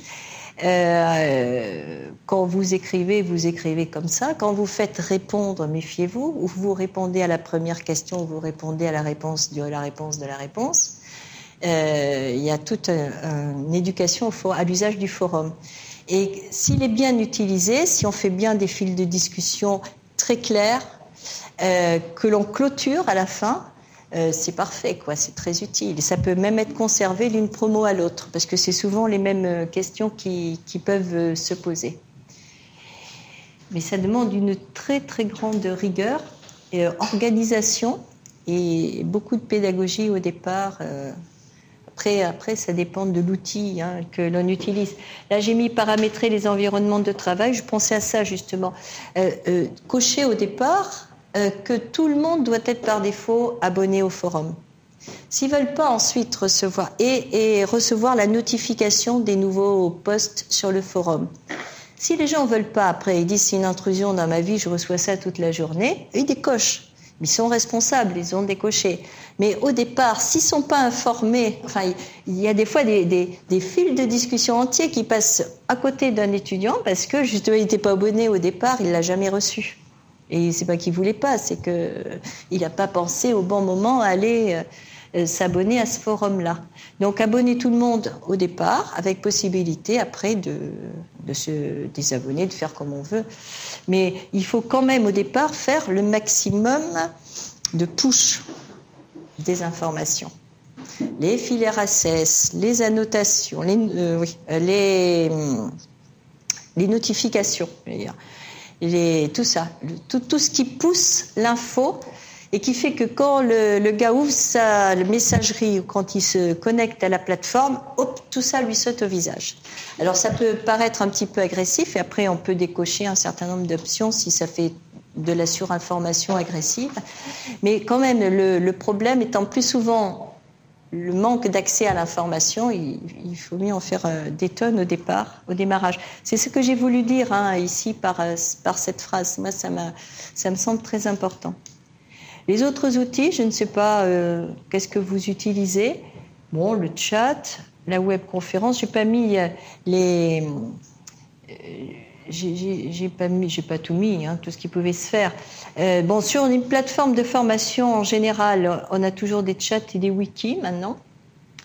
Quand j'ai mis, j'ai mis aussi deux choses qui nous sont particulières au CNAM, c'est les enregistrements. Comme on a des studios de cours, il y a des profs qui reçoivent beaucoup de questions des étudiants. Ils vont devant le studio, ils refont une petite démo, euh, ils s'enregistrent en réponse. Euh, euh, aux questions. Donc c'est de l'accompagnement, ça. Hein. Euh, c'est pas réutilisable d'une fois sur l'autre. C'est juste répondre à un problème particulier. Il y a des formations qui sont des formations qu'on appelle hybrides, avec euh, regroupement présentiel, moitié en présence et moitié à distance. Donc il y en a qui réservent euh, les questions, tout, ce qui a trait à, à l'accompagnement lors des regroupements. En gémis, moi je suis pas très fan de ça, mais ça existe aussi. Pourquoi pas? Enfin, c'est tous les tableaux sur lesquels on peut jouer, dans lesquels on peut intervenir pour montrer euh, qu'on accompagne, pour être là, être là présent. La web conférence, c'est style euh, Adobe Connect. Je ne sais pas si vous connaissez. Hein. Adobe Connect, Centra, qui est le logiciel éducation nationale. Vous connaissez Centra? Oui, ici on a Adobe Connect. Oui, vous avez Adobe Connect. Bon, c'est pas mal Adobe Connect. Pour, enfin moi j'aime bien pour euh, des petits, comme des petits TP ou des, petits TD euh, en petits groupes. Avec, c'est donc euh, très consommateur de temps hein, pour le tuteur. Hein, mais là, le, on échange, enfin, type réunion, un petit groupe, quoi, hein, avec quelques, quelques élèves. On a des profs de maths qui l'utilisent maintenant euh, chez nous au CNAM. Pour ça, justement, ils refont une petite démo et puis ils partagent l'écran et l'autre vient écrire ses formules euh, sur euh, le logiciel qui fait du latex, le langage des, des matheux sur l'ordinateur du prof. Enfin, bon. Ah oui, chacun fait comme, comme il le sent en plus, hein, de toute façon. Donc là, j'avais pensé euh, à ce que tu disais là tout à l'heure, justement, en disant qu'il y a aussi cette facette-là euh, euh, euh, d'apporter un soutien personnalisé. Jusqu'à présent, j'ai parlé plus d'animation de groupe, euh, mais bon, pour des gens qui débutent en formation à distance, être rassuré, rassuré, plus encore qu'encouragé. Bien sûr, encouragé, oui, mais tous les tuteurs disent c'est super ce que vous avez fait, félicitations, je vous encourage, continuez. Bon, ça, ça vient naturellement, hein. mais être rassuré quand on est dans un environnement de travail euh, informatique quand on n'en a pas l'habitude et qu'on voit pas le prof en face, c'est quand même extrêmement important. Et, c'est là que je disais, du coup, attention au risque, parce que si on, si, si on est trop présent aux côtés de son étudiant, euh, c'est là qu'on va conduire euh, à son manque d'autonomie. On avait connu ça, nous, au début, on avait fait les, nos premiers tuteurs à Limoges, on en mettait un pour trois étudiants, quelque chose comme ça. Ah, ils étaient très mal payés, hein, mais quand même, bon, euh, ça faisait. Et alors, on avait des étudiants, ils disaient tout le temps mon tuteur ou ma tutrice, merci tutrice, tutrice au secours. Alors, ah, ils sont complètement infantilisés, quoi. Donc, euh, c'était, du coup, on, on, a changé, on a dit, ça sera le tuteur d'un groupe. Vous voulez plus l'affecter à une personne parce que ça devenait la, la planche de salut, il apprenait jamais à nager, quoi. Euh, voilà. Ça, je l'ai déjà dit tout à l'heure. Donc les limites, hein, j'en reviens aux limites. Euh, bah, nous, on s'était arrêté euh, l'évaluation. En tout cas, ce qui l'évaluation terminale, là, l'examen, les épreuves qui servent à noter et à obtenir le diplôme, non. C'était pas le rôle du tuteur. Il ne fait pas le sujet. Par contre, oui, il peut mettre en place l'organisation matérielle de l'épreuve, que ce soit en présentiel ou à distance. Il peut exercer une surveillance. Alors, par surveillance, c'est bon, évidemment, dans une salle, si on réunit les gens, mais quand on est vraiment à distance, on faisait des épreuves, on faisait d'abord que du contrôle continu à Limoges. Hein. aucun examen terminal. Enfin, l'examen était un examen en contrôle continu avec première session et une seconde session qui devenait du faux contrôle continu. La seconde session, c'était une épreuve euh, saucissonnée en septembre, voilà. Mais euh, en tout cas, la première session, c'était que du contrôle continu, parce que justement, totalement à distance, sans regroupement physique aucun, euh, dans une salle d'examen, on ne pouvait pas offrir les, les, les conditions d'un examen euh, terminal sur table ou sur machine, c'était pareil. Donc, euh, donc du coup, il y avait pour chaque unité d'enseignement des, travaux personnels qui étaient un petit peu notés, du travail de groupe qui était pas mal noté, et puis plus de 50% de la note qui revenait dans les 60% de la note qui revenait à une épreuve euh, individuelle sur machine à distance. Alors, soit du style QCM, soit étude de cas à traiter en temps limité. Alors avec euh, des garde-fous, parce qu'on nous a évidemment, on nous disait ah, vous évaluez à distance, vous savez pas qui est sous la table, qui fait qui, qui fait quoi. Bon, mais mais donc on avait des astuces.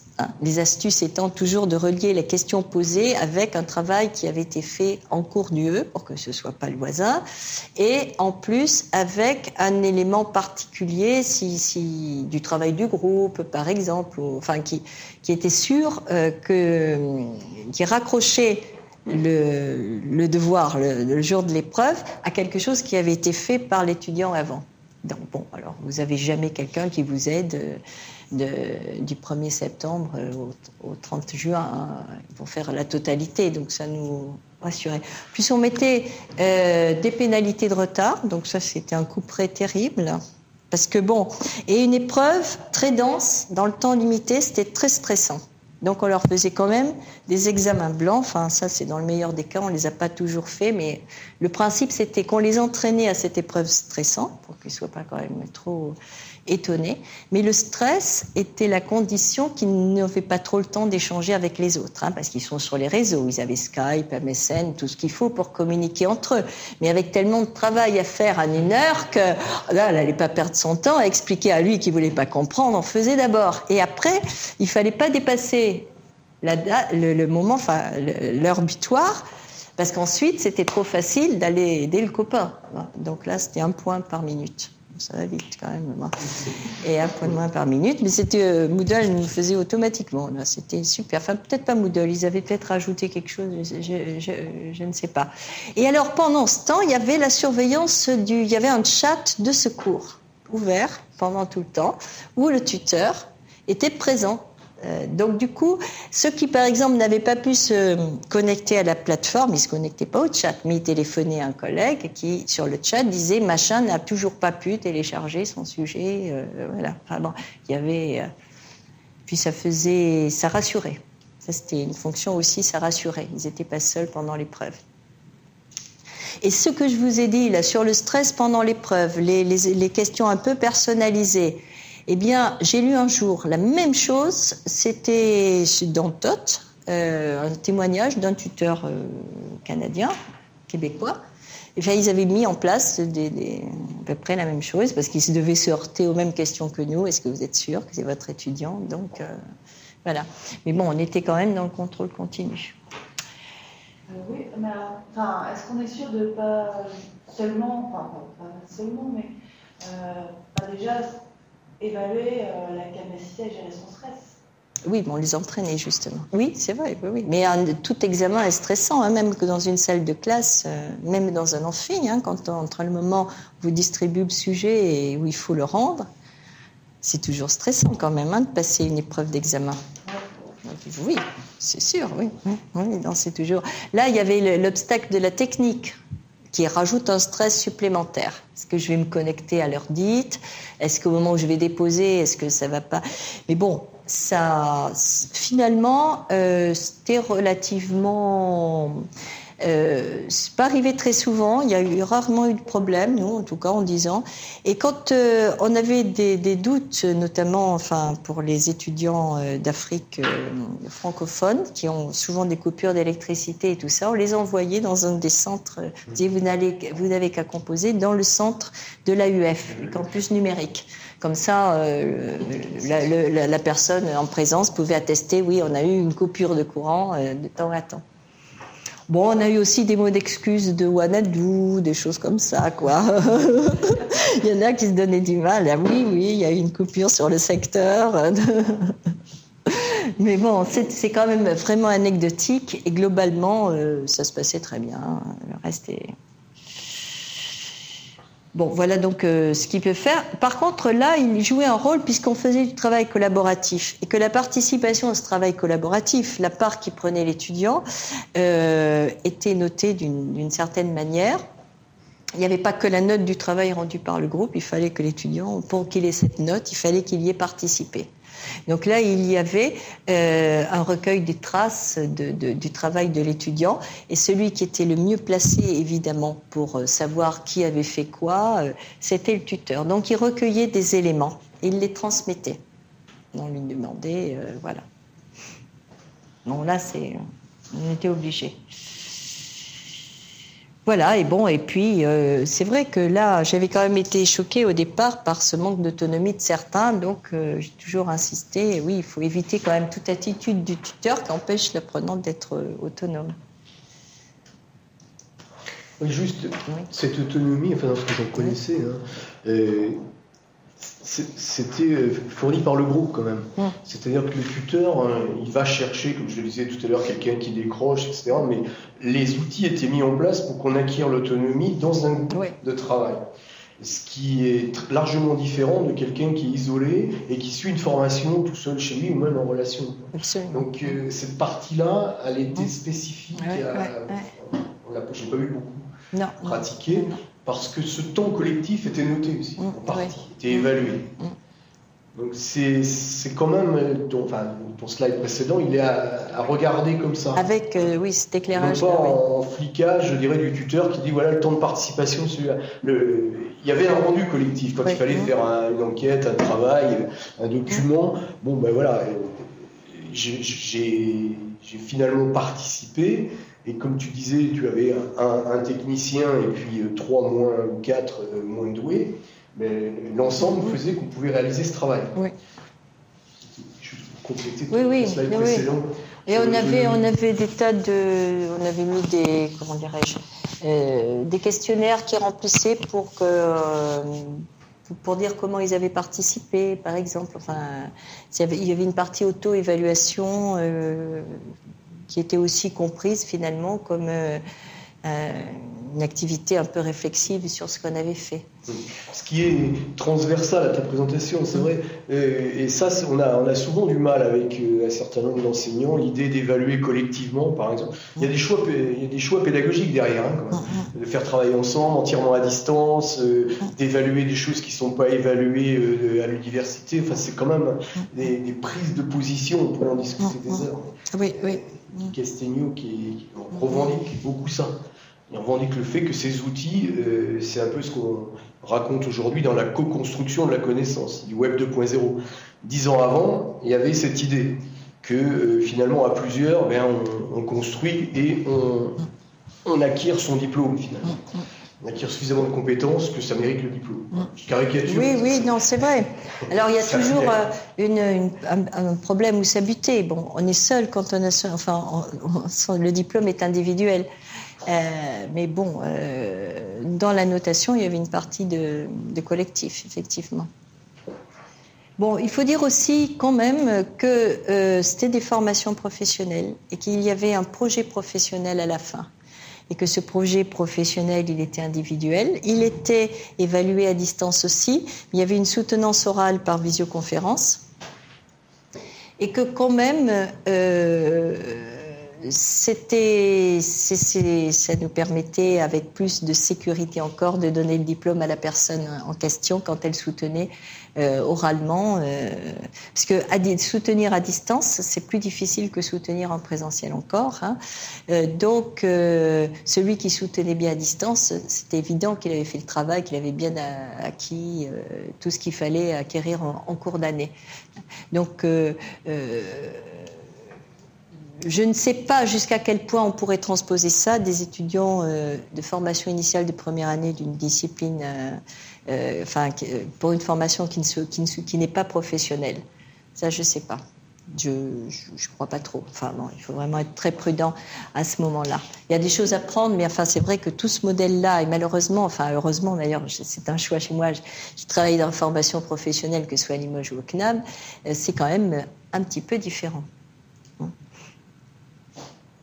Sauf qu'en formation initiale, il y avait beaucoup de salariés. Oui, c'est vrai que cette différence, ça, va, ça va s'estomper, hein, de toute façon. Oui, c'est sûr. C'est sûr que ça s'estompe. Voilà, donc euh, la réflexion peut-être mm. qui est conjointe, mm. pour ça Oui, ça va peut-être se retrouver. De, préciser ça, mm. quand on a des questions sur l'accompagnement d'un groupe de salariés, ça peut, ça peut nous inspirer éventuellement. Et puis il y a le CAVEJ qui est un petit peu particulier. Ok. Alors, euh, quelques, quelques éléments sur l'organisation personnelle du tuteur, puisqu'après on va aller à ses compétences attendues. Là, euh, bon, bah, c'est une question. Il faut qu'il s'organise dans le temps, parce qu'il peut être complètement mangé par ses tâches de tutorat, ne faire que ça, ou ne pas le faire suffisamment et, mal le faire dans ce cas-là. Donc il faut vraiment qu'il il annonce au départ, voilà, je répondrai euh, de telle manière.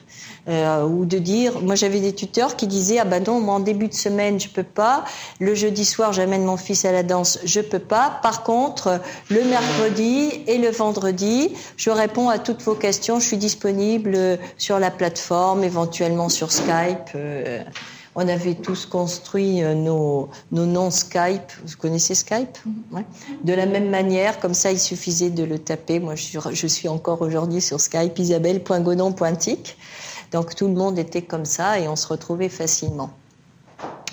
Euh, mais on n'est pas obligé d'y être tout le temps du coup. Hein. Mais il annonçait les, plages horaires où il était disponible. Et ça, c'est pas mal. La présence, euh, montrer l'indication de présence en ligne est un élément extrêmement important pour le tutorat. Que ce soit sur la plateforme ou en dehors, sur Internet, par euh, d'autres moyens. Mais c'est très bien. Alors, vous savez qu'on peut toujours être présent en ligne et désactiver euh, son indicateur de présence, dire cognez pas à leur cogner, donc pour rester tranquille. Euh, mais euh, quand on est tuteur, il faut savoir que même si l'étudiant il va rien dire il se sent rassuré, il dit il est là, quoi. C'est une présence, comme son nom l'indique. Euh, voilà. Donc il y a beaucoup de, il faut beaucoup de rigueur, d'organisation, s'organiser des systèmes d'alerte, de notification, ne pas oublier de, euh, hein, parce qu'évidemment ils sont loin. Donc trop, on oublie. Quand le rendez-vous est physique, on ne peut pas l'oublier, mais quand euh, il est comme ça, par l'intermédiaire d'un écran où il faut se connecter sur Internet par-dessus le marché, on pourrait l'oublier. Mais maintenant, avec euh, tous les smartphones et autres, euh, ils, vont ils vont vous alerter partout. Donc, l'organisation, hein, ça fait partie des qualités requises. Donc compétences et qualités requises. Euh, donc bon, les compétences, bah, tout ce qu'il faut pour remplir toutes les fonctions que doit remplir le tuteur et à la limite, je vous allais montrer à un moment donné toute une panoplie hein, euh, des fonctions du tuteur. Il faut qu'il soit compétent évidemment avec les médias qu'il va utiliser, donc tous les outils de l'Internet. Euh, il faut qu'il ait la fibre pédagogique il faut que, surtout ça, là, qui s'exprime bien à l'écrit, sans ambiguïté, clairement, précisément.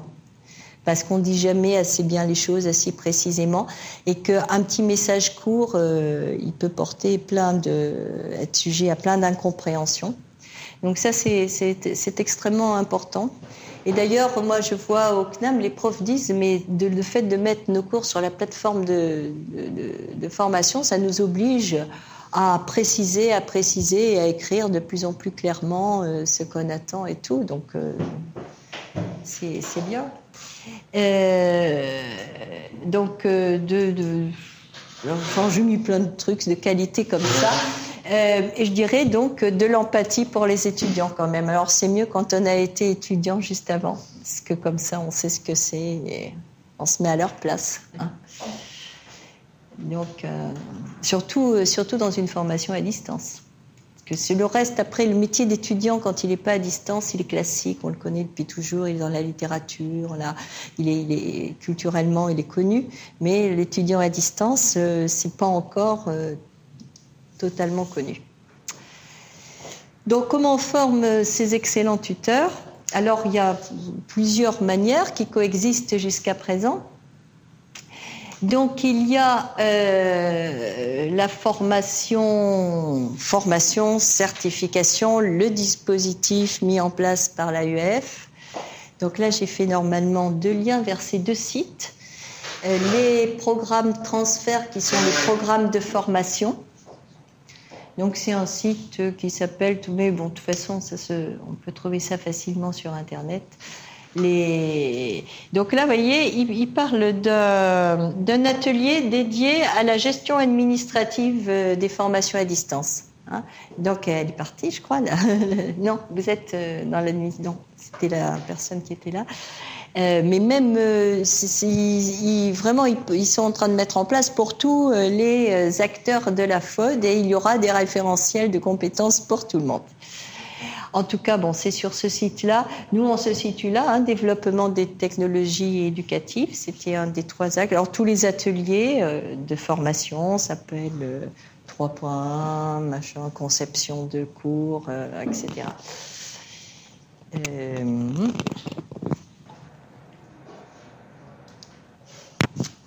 Et puis euh, l'autre site sur la certification.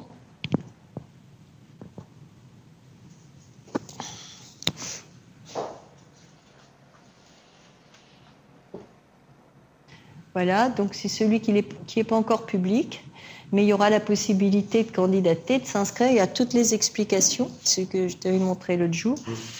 Et bon, il y a encore deux, trois trucs à valider, mais, bon, ils feront une, annonce dessus. Donc, toutes les modalités de certification du tuteur à distance. Donc, ça, pour l'IEDS, on verra. Pour le moment, c'est pas publié. On enfin, on leur passera ensuite les, liens pour qu'ils fassent la liaison entre ce que vous leur avez présenté et puis l'existant. Montrer qu'on est dans l'air du temps. Donc, euh, des fois, bon, il n'y a pas vraiment de formation. Enfin, ça, c'est tout nouveau. Hein, puis tout le monde ne passe pas par ces programmes-là.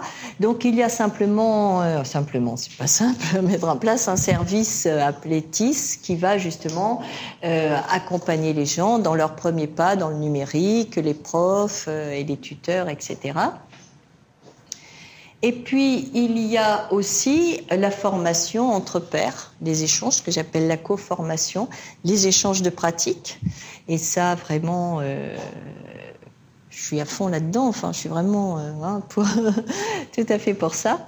Donc euh, là, j'ai fait deux liens. Alors, bah, c'est ce que je fais actuellement. Donc au CNAM à Paris, j'ai une salle d'épreuves virtuelle. Alors, c'est pas grandiose, mais enfin, comme je vais vous la montrer. Donc il faut euh, se connecter à notre plateforme Pléiade. Donc là, euh, voilà, voilà de, l'info euh, un push, c'est-à-dire les news qui. Ben alors moi j'en ai beaucoup parce que je suis inscrite à toutes les yeux, enfin pratiquement toutes. Hein. sinon c'est beaucoup plus lisible et c'est beaucoup moins euh, et en fait, là, comme j'ai aussi un compte enseignant, un compte administrateur, je vois des tas de choses que euh, normalement on ne voit pas et c'est plus, plus agréable. Donc voilà ma, ma, salle des profs. Et alors, dans tout ce qui est marqué en rouge à gauche, les, les personnes ne, le voient pas, hein, puisque ce sont des séances inactives et c'est en tant qu'administrateur que je vois ça. Donc euh, voilà, c'est là qu'on va euh, aider les, gens, parce qu'ils sont quand même, euh, je ne sais pas combien, ils sont les profs du CNAM à Paris. Des, très nombreux, hein, plusieurs centaines. Hein. Plusieurs centaines, hein, ça doit faire des milliers à mon avis. À Paris même, non, pas Paris même. Mais enfin, peut-être pas. On a facilement 200, 200 enseignants, enfin vacataires. Ah oui, oui, oui, oui. Non, au total sur Paris, c'est sur la France, c'est des, des, milliers. Sur Paris, euh, il y en a plusieurs centaines, en tout cas. C'est sûr, peut-être pas. Oui, peut-être, oui, oui, de cet ordre-là. Donc on peut pas. Bon, alors là, j'avais mis une séance sur l'accompagnement des auditeurs. On est en train de changer, paraît que ça va s'appeler des élèves maintenant, mais là c'est. Et donc j'ai fait une petite définition. Hein, le suivi, l'animation d'une UE en faute nécessite de, de, penser cet accompagnement dès la conception de l'UE. Euh, voilà, car les auditeurs distants ont besoin de compenser leur éloignement par des activités, des échanges et des relations se déroulant sur la plateforme de formation. Hein, c'est-à-dire que D'autant plus que l'étudiant et le tuteur est distant, d'autant plus il faut lui proposer des activités. parce que c'est le. Euh, s'il n'a pas à faire, il sera trop passif à distance, puisqu'il n'a même pas à se déplacer dans la salle de cours. Et de cette passivité fera euh, bah, qu'il n'apprendra rien du tout, quoi. Il décrochera. Non, ce qu'il faut pour tenir les gens à distance, c'est euh, des activités euh, et, si possible contraignantes. Pas toujours, c'est pas toujours possible selon les dispositifs, mais on peut. C'est donc de l'accompagnement, la présence de quelqu'un, des rendez-vous euh, virtuels et autres. Et puis c'est quand on peut les mettre en groupe, parce que le groupe c'est un moyen d'accroche et de travailler pour les autres. Et puis, euh, toujours dans cette euh, optique échange de pratiques, on vient de mettre en place un réseau social. Euh, ça sera plus joli. Là, on est en train de préparer notre bandeau. C'est un réseau Ning. c'est une plateforme de réseau social Donc pour l'instant, il y a une cinquantaine de membres. Et on a, on partage des discussions euh, sur le forum. Donc le dernier, la dernière discussion, c'est qu'attendez-vous d'une plateforme de formation? Euh, parce que en fait, il existe, j'anime un groupe usage pédagogique d'enseignants alors de, aussi bien de Paris que des centres régionaux, d'une vingtaine de personnes euh, qui viennent en support de la direction Autis du CNAM et qui sont là pour faire remonter les besoins. Et, du coup, pour élargir ce groupe de 20 personnes, donc on a créé ce réseau social. Donc pour l'instant, on vient juste de, dire qu'il existait parce qu'on voulait le nourrir un petit peu. Il y a des vidéos, il y a un certain nombre de choses. Euh, euh, et on a eu 55. Euh, bon, ça, ça, il y a 55 personnes, c'est tout. C'est pas énorme, hein. c'est loin d'être encore réussi à ce niveau-là. Mais bon, ça va peut-être euh, prendre. C'est dur à prendre, hein, animer une communauté comme ça. on appelle un réseau social, en réalité, c'est une communauté, hein, une communauté des enseignants usagers euh, du numérique au CNAM. Oui. Porte euh, justement sur le réseau social par rapport à la virtuelle, enfin, à la plateforme. Mais la plateforme, c'est pas fait pour ça, hein, c'est pas fait pour discuter tellement. Euh. Sur la, la, la, la salle d'épreuve virtuelle, on met surtout. Oui, voilà, au début, j'ai essayé de faire des échanges de pratiques sur la salle d'épreuve euh, euh, virtuelle. Mais euh, c'était pas très très facile parce que c'est pas un lieu d'échange et de discussion, surtout Pléiade en plus, qui n'a pas, qui, enfin, si il y a les forums, les chats, le wiki, il y a, y a, il y a beaucoup de choses. Mais enfin, une plateforme de formation, c'est plutôt pour déposer des ressources et puis pour euh, la relation euh, avec un étudiant. C'est quand même des fonctionnalités spécifiques. Tandis que là, euh, on peut, tout, le monde peut publier. Enfin, il y a le blog nous, on l'a pas sur Pléiade, hein, on n'a pas cette fonctionnalité-là. Il y a l'activité récente, bon ça encore on peut l'avoir sur la, sur la formation. Il y a ma page personnelle, là, bon, je me suis pas connectée, donc vous le verrez pas. Euh, c'est mieux conçu pour des échanges, pour échanger, que, que la plateforme Pléiade, c'est clair, qui est fait pour faire des séances de cours successives, euh, etc. Donc sur la plateforme finale, enfin sur la salle d'épreuve virtuelle, pardon, on met surtout des tutoriels, des documents d'aide, notamment pour utiliser les outils. Si vous voulez faire un quiz, comment vous faites? Euh, Si vous euh, voulez utiliser le wiki, à quoi sert un wiki? Qu'est-ce que vous pouvez faire avec un wiki? C'est des choses comme ça sur la plateforme. Alors que là, c'est des profs qui viennent dire voilà, j'ai fait quelque chose de bien, ça a bien marché, je veux le partager avec vous. Euh, ou là, c'était quelqu'un qui disait mais il nous manque de savoir qui est en ligne sur Pléiade. C'est très important. Donc il y a toute une discussion pour savoir à qui on limite le qui est en ligne, de façon à faire remonter vers les développeurs euh, quasiment un petit cahier des charges de ce qu'on attend euh, sur la plateforme. Voilà. Euh, je vais vous montrer ce genre d'échange de pratiques. Euh, alors, c'était un témoignage, un lien ici. Alors, c'est ce que j'avais fait l'an dernier avec des enseignants.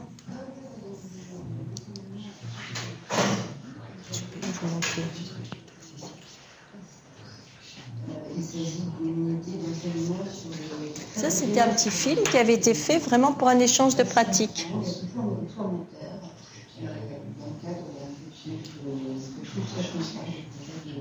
Je ne vais pas vous le faire entendre un entier, mais donc c'est l'enseignante qui explique comment elle utilise, le chat. Euh, et vraiment, euh, si ça vous intéresse, je vous l'enverrai parce que c'est une. euh, Elle en parle à la fin. Elle est passionnée et tout. C'est vraiment. Elle a, des adjectifs qu'elle qui sont un peu démesurés. Non, elle dit bon, c'était pas tout à fait comme ça, mais enfin, c'est un vrai enthousiasme euh, qu'elle a. Et donc, euh, du coup, elle était, elle été d'accord pour se faire filmer. Après, elle m'a dit oh là là, c'est atroce, mon nez brille, enfin tout. Bon, euh, mais n'empêche que ce qu'elle, qu'elle dit, euh, c'est sur le moment, elle était vraiment d'accord pour le partager. Donc ce genre de, de partage de pratiques, euh, je trouvais ça sympa, quoi, d'avoir euh, euh, dire comme ça, euh, c'est sa petite cuisine interne et tout. Donc je vais arrêter parce qu'il y a quand même, encore on a, on a beaucoup coupé, hein, parce que euh, comme tous les gens euh, passionnés comme ça par ce qu'ils font, euh, euh, on les arrête pas. peut-être comme moi actuellement. de toute façon, j'arrive à la fin. D'ailleurs, je suis arrivée à la fin. Je ne sais pas si je vous ai montré tout ce que je vais vous montrer. En tout cas, voilà. Donc, une communauté des tuteurs, de créer une communauté des tuteurs, de, ça, me, semble extrêmement intéressant.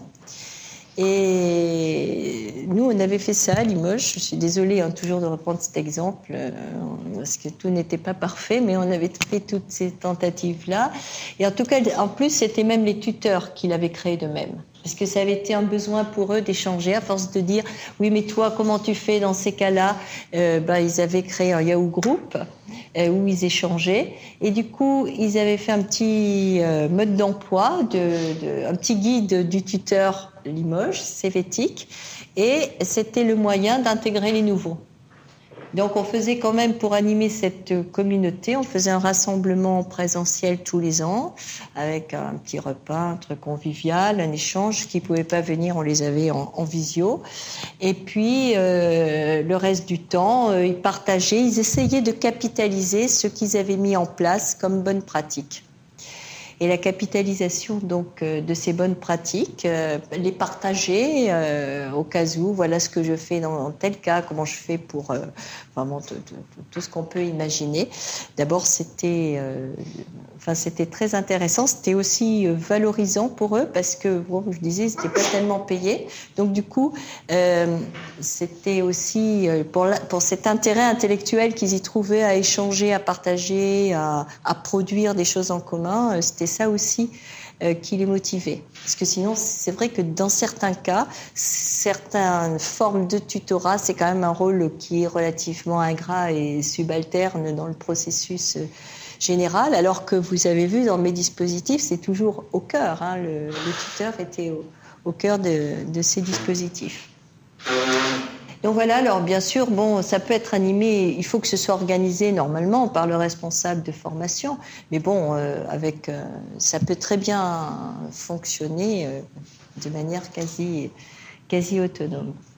Bon, mais là, c'est, j'ai vraiment terminé. Voilà.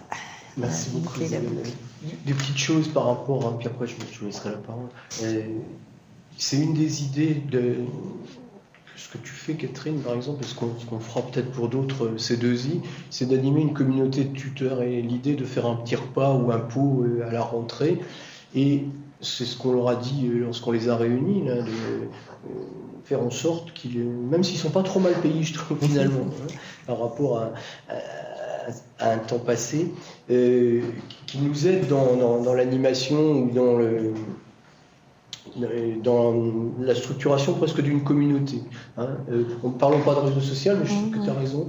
Cette communauté qui est une espèce de, euh, de mémoire du travail qui se fait d'année en année. Là, il se trouve qu'il y en a beaucoup qui repiquent, c'est intéressant. Et d'avoir cette mémoire numérique de ce qu'ils ont fait, des exercices, etc., des activités, des façons de, de, de jouer le rôle de tuteur. Ça, c'est par rapport à ce qu'on vit. La deuxième chose en projectif, mais c'est par rapport à l'or et ah, à Patricia et à moi sur le projet IEDES, je trouve que c'est très important de voir que dans les pays du Sud, ça peut être un métier et c'est recherché. Donc c'est vraiment quelque chose qu'il faut garder en tête. cette, notion de référentiel et de, structuration, même si, comme tu le disais dans ta présentation, c'est très discutable. Cette mmh. idée de métier, en tous les cas dans les pays du Sud, ça a un sens. Euh, l'autre chose, enfin les autres choses, c'est comme ça des petits commentaires. C'est vrai que j'aime bien l'idée que sans, on ne s'est pas concerté évidemment, on retrouve pédagogie numérique, usage pédagogique du numérique. Bon voilà, il y a des filiations comme ça en France et c'est l'idée pour la, sur laquelle je me suis appuyé pour qu'on crée un blog, qu'on crée des espaces aujourd'hui 2.0. Avant, c'était pas du 2.0, mais ça marchait pas mal aussi, les, les Yahoo Group, euh, pour les partages de pratiques.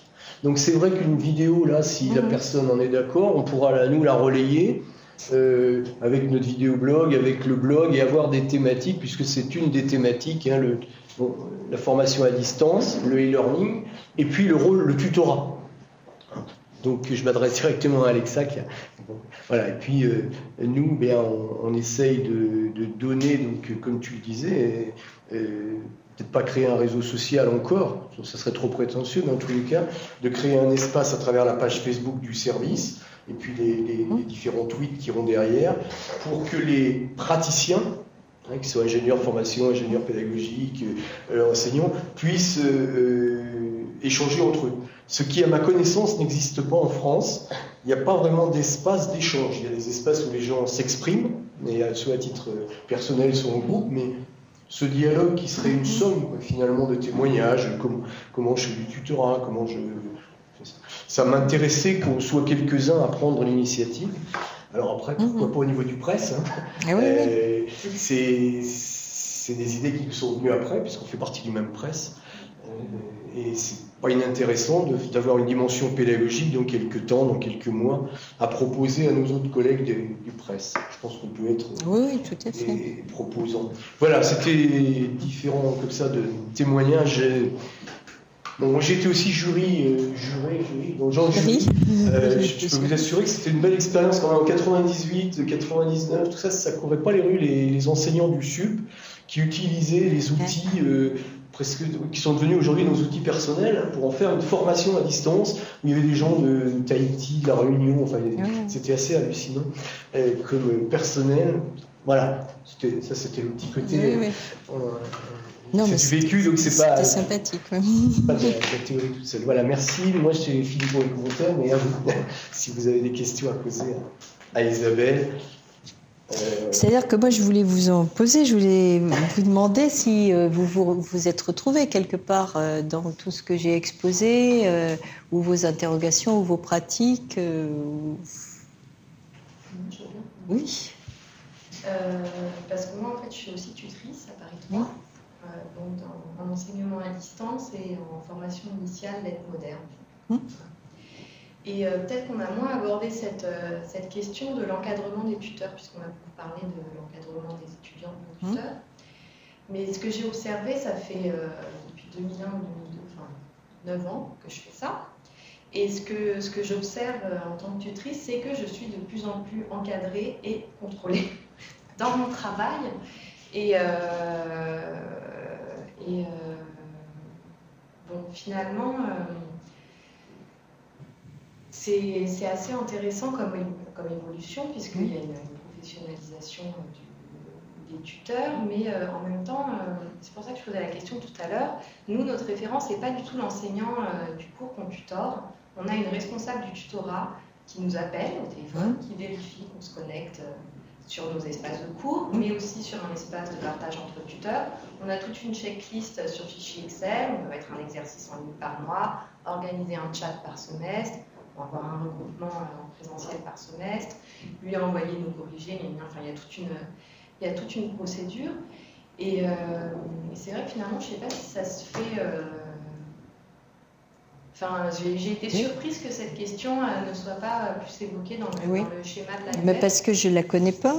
Ah oui, non, dans le schéma de l'AUF, euh, ben ça serait, il y a une des, des, fonctions quand même là. Ouais, mais en fait, il y avait l'air d'avoir une relation vraiment bilatérale entre l'enseignant et le tuteur. Alors par exemple, nous, c'est nous qui sommes chargés de contacter l'enseignant une fois par mois, c'est ça dans la, charge du tutorat, et c'est nous qui vont nous débrouiller pour joindre l'enseignant et faire euh, le, le et d'ailleurs exercer aussi. Bon, moi, parfois, ça me choque, mais on a un chat entre tuteurs tous les troisièmes mardis du mois. c'est très très euh, voilà. Et, et il y a des tuteurs qui se permettent euh, de dire oui, euh, l'enseignant ne fait pas ci, l'enseignant ne fait pas ça. Parfois, j'ai un peu l'impression aussi qu'on est l'œil de, Moscou euh, par rapport à l'enseignant dont on tuteur le cours et qu'on est aussi utilisé un petit peu comme ça. Ce qui a des bons et des mauvais côtés. Parce que l'enseignant, comme il co-anime avec le tuteur, bon, il se sent quand même un peu obligé, sauf les, les, je m'en foutistes et il y en a. Euh, il sent quand même un peu obligé de faire plus attention. Je pense que ça joue sur lui comme ça joue sur nous, le fait d'être deux, quoi. D'être deux, ouais, Mais euh, ouais, on a, c'est vraiment, j'ai l'impression que ça va pas dans le, dans le même sens. Nous, on a le poli du, prof, et après, on donne un jugement sur le travail de l'étudiant, même si on n'évalue pas. Euh, moi, je corrige les travaux d'étudiants et je, je dis, voilà, ça, ça va, ça s'est amélioré, ça ne va pas évidemment. Bon, euh, mais c'est vrai que, en fait, quand en regardant, je vois, je vois pas, euh, enfin, vous ou d'autres, euh, je me dis Tu qu'on est contribues à vraiment très, l'évaluation très encadré. Tu contribues à l'évaluation J'évalue, en fait, les, les étudiants sont invités, je donne un sujet d'exercice et euh, les étudiants déposent, c'est sur la base du volontariat, cette année ils sont dynamiques, donc ils déposent des travaux et euh, moi je leur fais des, je, je ne les note pas, mais je leur dis, là il faut revoir la méthode de ci, là vous voyez vous avez fait ci, alors il fallait faire ça, là c'est bien d'avoir fait comme ça. Euh, voilà, donc j'ai mis un Mais, jugement. mais vous êtes une enseignante de la discipline? Oui, mais quand j'ai commencé, j'étais pas une enseignante de la discipline. Ah oui, vous avez d'abord J'étais en oui. maîtrise. Ouais. Bon, vous aviez une Oui. connaissance quand même euh, relative, comme je disais, de la discipline. Vous étiez en maîtrise, mais eux, ils étaient en première année. En, en L3. Ah. Et vous talonnez. Mais mais- Euh, euh, non, mais je sais pas, par rapport au schéma, et ça, ça- Non, elle n'a pas retrouvé son fonctionnement, c'est Il n'y a ça. pas un, co- un coordonnateur de formation J'ai que tuteur. Chez nous, mais justement, là, dans le schéma de l'AEF, ce qui était surprenant, c'est que le coordinateur affectait un rôle, mais Oui. c'était l'enseignant qui définissait le scénario d'encadrement. Et nous, c'est vraiment le, le même scénario d'encadrement. Alors, visiblement, c'est pas très efficace, puisque Alexa est étudiante Coordinateur pédagogique. et ses tuteurs ne remplissaient pas leur mission. Mais voilà. Oui, alors il y a bien ça. Bah oui, Ouais, mais c'est pas lui qui définit le scénario d'encadrement. Non. C'est ça qui Non, est Non, surprenant. c'est l'enseignant. c'est l'enseignant. D'accord. Ouais. Finalement, pour euh, avoir une, une formation euh, homogène, je trouve ça un peu bizarre. Sauf si c'est des. Enfin, sinon, c'est en cascade. Ça veut dire qu'il y a un coordinateur pédagogique. Ah, il coordonne aussi les enseignants. Il fait définir des scénarios. Des scénarios Oui, oui.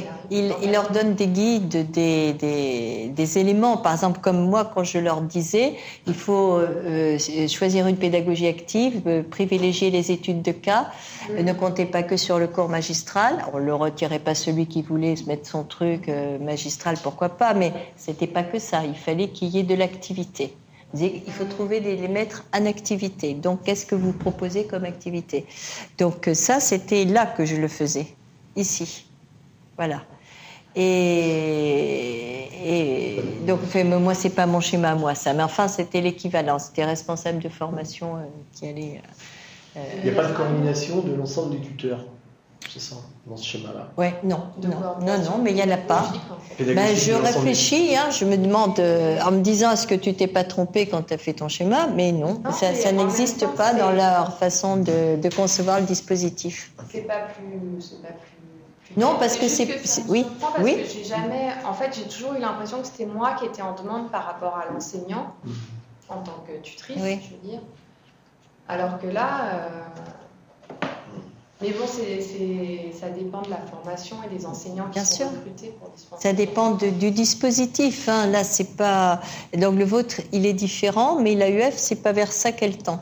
Parce que elle, par contre, en l'occurrence, c'est un dispositif un peu modèle, puisque l'AUF n'est pas une université qui enseigne elle-même. hein. C'est le schéma qu'elle propose aux universités qui vont lui dire formez-nous à la distance. Et elle, elle soutient des formations à la distance qui vont dans le sens qu'elle veut euh, soutenir. Elle va pas soutenir, peut-être qu'elle ne soutiendra pas une formation. Elle le soutient quand même. Non, parce qu'il ne regarde pas dans le détail. mais- ouais, voilà. Juste avant. Ah oui. Mais le mail est parti hier. Mais, non, mais c'est intéressant. L'idéal, ce serait d'avoir euh, les deux. Bon, va multiplier. Non, parce qu'apparemment, vous le vivez un tout petit peu quand même comme une contrainte supplémentaire qui se Non, mais moi, c'est parce que juste je vois l'évolution Ouais. et que après ils mettent tout un truc en place et puis après, bon, euh, Oui, oui, c'est suivi euh, des tuteurs est ce qu'il est. Oui.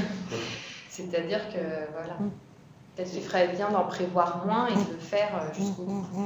Oui, c'est peut-être pas ça l'idéal pour euh, enfin, obtenir plus de qualité. Quoi. Moi, j'avais une question par rapport au CAVEJ. Comment vous vous positionnez aujourd'hui par rapport à tous ces. Je suis un peu, il y en a d'autres, hein, de toute façon. Oui, oui, oui. Trois pistes. C'est C'est des enseignants quoi, qui vont faire des tuteurs. c'est les enseignants qui c'est- ce qui m'interpelle, c'est un peu ce partage. Vous avez quand même assez évoqué que le tuteur, il est avec les étudiants. Et le professeur, bon, je ne peux pas dire qu'il soit contre, ça, ça me choque un peu. C'est vrai qu'après, on va voir, donc c'est c'est pas encore. On a, je serai tuteur à partir de ce soir. À partir de ce soir. voilà, même si on a déjà des documents, on utilise déjà des documents qu'on appelle bulletins de liaison qui sont, ont été mis en place, je crois, il y a deux, Deux ans. deux ou trois ans, qui sont, qui je pense se cherchent encore. C'est un petit peu hybride entre un, ça dépend des enseignants, c'est un petit peu hybride entre un rappel de ce qui a été dit pendant les regroupements, un- des conseils sur les devoirs, des, des orientations, des lectures, ou qui se situent entre le travail de l'enseignant et celui du tuteur, d'après ce que j'ai vu. Mhm. Voilà, après, bon, le forum juridique qui va se mettre en place, ben, moi, ce que vous avez dit, ça m'a bien intéressé. On a noté des choses dont on pourra Oui, rediscuter. Et c'est encore une- on va voir ce que ça va donner, mais c'est vrai que c'est c'est quand même un schéma un petit, peu plus, un petit peu différent déjà par le nombre d'étudiants qui vont être amenés à se connecter. Euh, C'est le flou pour l'instant. voilà, c'est ça. Sur les questions qui vont être posées, c'est parce qu'on n'est pas censé refaire un coup ou réexpliquer les choses. Mais je m'attends quand même à ce que les questions elles soient vraiment des questions de, de fond. Enfin, on, verra en fait. Pour l'instant, c'est c'est assez inconnu. Mais dans le cas, dans- avec votre casquette euh, euh, tutrice donc euh, sur ce forum-là, en fait, votre, votre rôle, il va plutôt consister à, à s'il y a une question de fond euh, sur le, le cours là qui se pose, de, de, de demander s'ils ne le font pas spontanément euh, aux autres étudiants d'essayer de répondre à, à la question posée, euh, de, de les, les pousser un petit peu à formuler, euh, de reformuler toujours mieux et leurs questions, parce que Enfin, plus on formule, on reformule la question, finalement, on trouve la réponse, quoi, euh, souvent. Et pour les amener à trouver la réponse, ça, ça sera votre côté tuteur.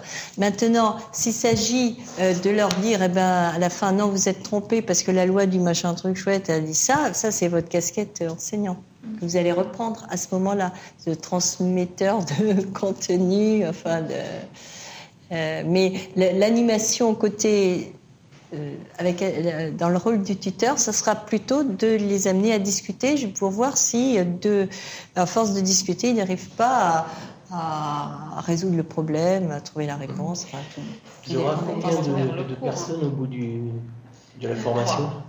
Ah oui, euh, comme tuteur, on est trois.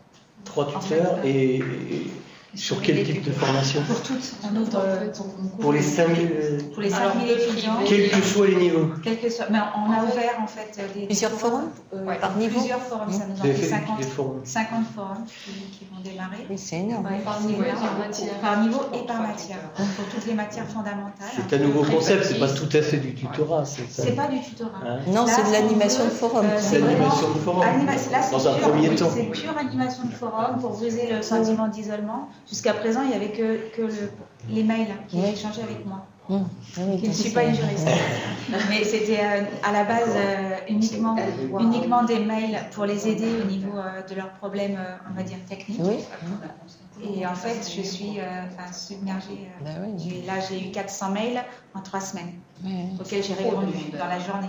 Et, bon, donc là, on a vraiment un petit peu cloisonné, fait par. Euh, Enfin, moi, je suis incapable au niveau. euh, euh, Du droit, oui, oui, oui. leur- enfin, du contenu pédagogique, Oui, oui. il nous faut vraiment des, des experts et, des animateurs. Donc on a tous ces cours, donc ils sont trois à se répartir tout, toutes les matières fondamentales. On a fait un forum technique également pour Oui. chacune des matières, puis un forum enseignant pour les discussions entre pairs, et puis, euh, puis après bon, boîte à, boîte à idées. À mon avis, c'est celui qui fonctionnera le moins, hein, le forum enseignant. Oui, oui, oui. Ah ben, pourtant, toutes nos espérances. Ah, ça, celui-là, je ne le sens pas trop. L'autre, oui, parce qu'avec 5000 personnes, vous aurez forcément plein de gens qui vont profiter de cette possibilité de questionner.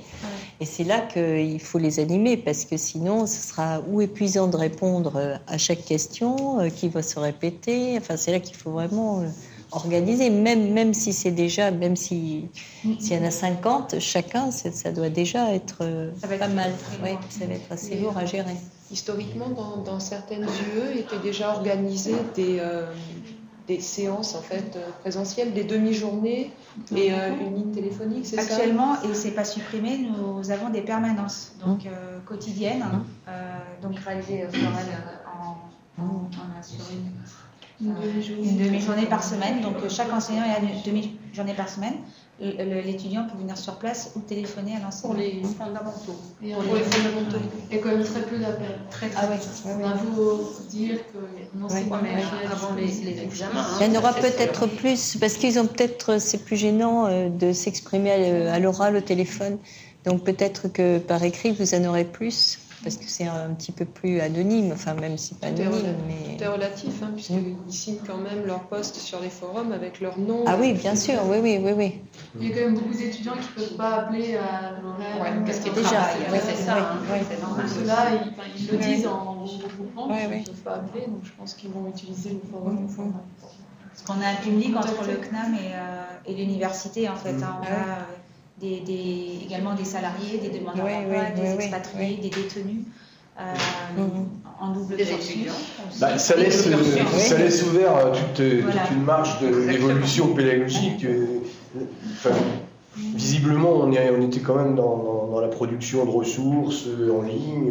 voilà, et maintenant, il y a tout le dispositif à mettre avec. Le tutorat en fait partie. Peut-être des communautés à la, de, de niveau vous avez de la capacité au, quoi, au master. Voilà, donc euh, on imagine quand même qu'il y a des regroupements à faire, mais bon, c'est intéressant de, réfléchir euh, avec vous. Parce que... Ce qu'on aimerait bien, dans l'avenir, euh, c'est réaliser vraiment des, des, TD en ligne. vraiment, on est un petit peu effrayé par, par le, volume d'étudiants encore. Ouais, ça va être... Comment, Et voilà, il faut dire à Jean-Claude Masclé qu'on peut ouvrir une réflexion ça va être enregistré, sur l'évolution pédagogique. Sur l'évolution pédagogique, mais vraiment d'en faire un, peut-être pas sur tout, mais choisir euh, un niveau, une cohorte. Oui, déjà, les détenus, hein, ils ne peuvent pas sortir, là, j'imagine, pour se rendre en salle, dans la salle de TD. Oui, mais par contre, les détenus, ils ont parfois euh, accès au présentiel et des enseignants qui vont, qui vont en cellule. Donc ça peut être intéressant aussi de voir qui, qui identifier précisément quels sont les.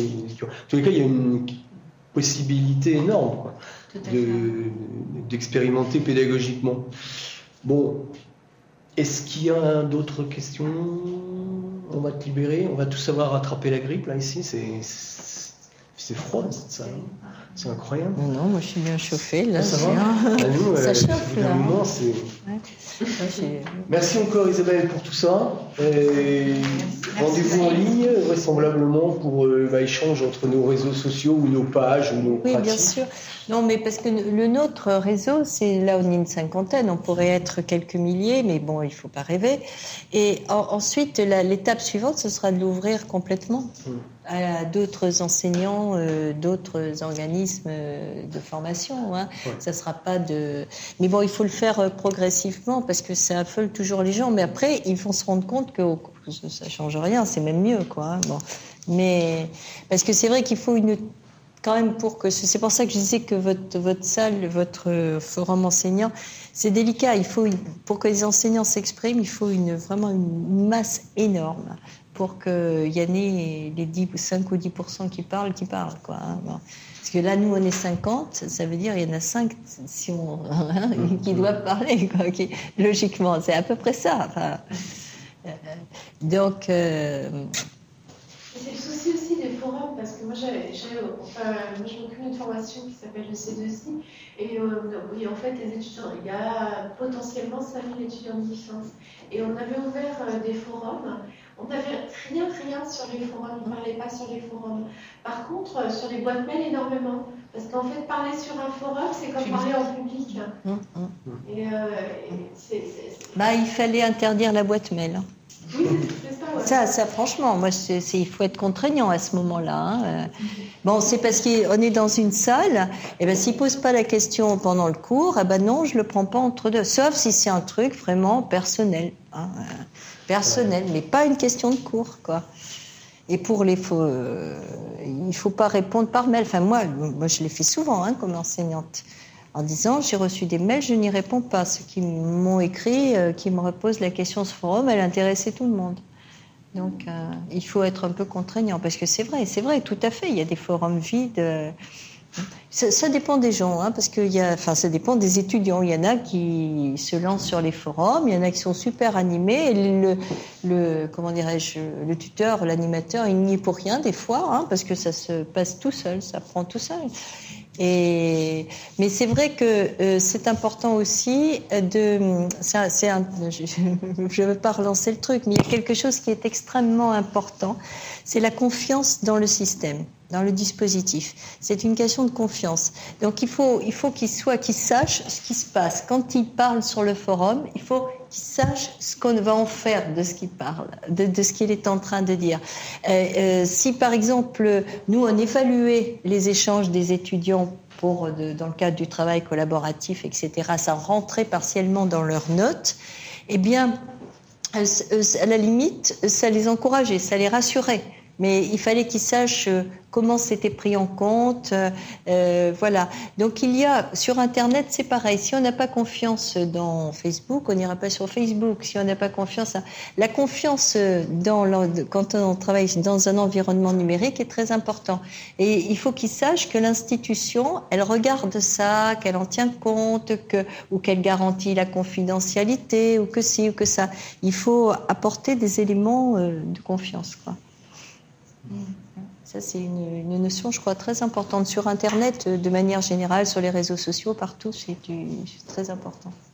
Là, la, spécificité qu'on peut introduire, nous, c'est l'enseignement hybride, parce que là, le tutorat est vraiment lié pour des formations à distance, mmh. pratiquement mmh. quasiment à distance. Moi, j'aimerais qu'on essaye. Euh, le président nous a fait un appel du pied, mais c'est pas facile parce qu'il faut trouver les bonnes UFR, il faut trouver les, bons groupes. Euh, le C2I est un bon exemple, c'est-à-dire qu'il y a le tuteur vient pour aider l'étudiant à réussir. Il est vraiment c'est un complément de, c'est un complément de formation. Ce que tu disais ce matin, on a fait un TD supplémentaire, c'est, faire un, c'est un peu un, luxe pédagogique, hein, on va dire. Enfin, ça, ça, coûte un peu d'argent quand même de faire des TD supplémentaires ou de mettre une permanence, mais c'est vraiment pour aider à la réussite des étudiants. C'est vraiment euh, ce qu'on martèle. C'est pas. C'est plus nous pour l'initial. Hein. quand je parlais des étudiants salariés, mais on a un étudiant salarié, il accède à des modules enregistrés et en plus, il a un tuteur s'il veut. Lui, il va peut-être utiliser plus le tuteur que l'étudiant qui viendra en présentiel. Euh, moi, je crois à ces formules mixtes, en particulier euh, au niveau des, des périodes de révision. S'il y a une semaine dite blanche, pédagogique, je ne sais pas comment ils l'appelleront, ça peut être intéressant qu'on se mobilise là-dessus. Cette année, ça sera un peu juste, mais euh, voilà, ça c'est des, idées. Donc là, le, tutorat prend tout, son sens. Hein. Ah j'accompagne l'étudiant dans, sa réussite. Et le dernier point, euh, ça il faudra qu'on le creuse avec nos, jeunes tuteurs. L'an dernier, ils avaient pris des initiatives, tu, citais des, outils comme Skype, ou, hein, ils avaient fait leur propre groupe, euh, Google Group, ils avaient utilisé euh, des, outils de, documents comme des formateurs. Finalement, ils se forment eux-mêmes comme s'ils étaient formateurs avec leurs outils personnel, mais qui, professionnalise. Ça aussi, ça peut être intéressant pour vous, parce que ça fait quand même une certaine économie de moyens, sans mettre en place un énorme dispositif. Euh, euh, on peut arriver à travailler entre 10 tuteurs euh, et, se, et, partager des exercices, avoir un lieu de dépôt qui soit sur un serveur dans le monde entier. moi, j'aime bien cette, débrouillardise, finalement. Hein. Le bilan l'an dernier était super enthousiasmant, vous avez trouvé des trucs... C'est mieux que un dispositif trop contraignant dont on parle. Enfin, il faut un mélange des deux, quoi. Oui, oui. Par exemple, on avait notre chat, on était obligé, puis un responsable n'a pas réussi à se connecter. on l'a fait, fait, quand même.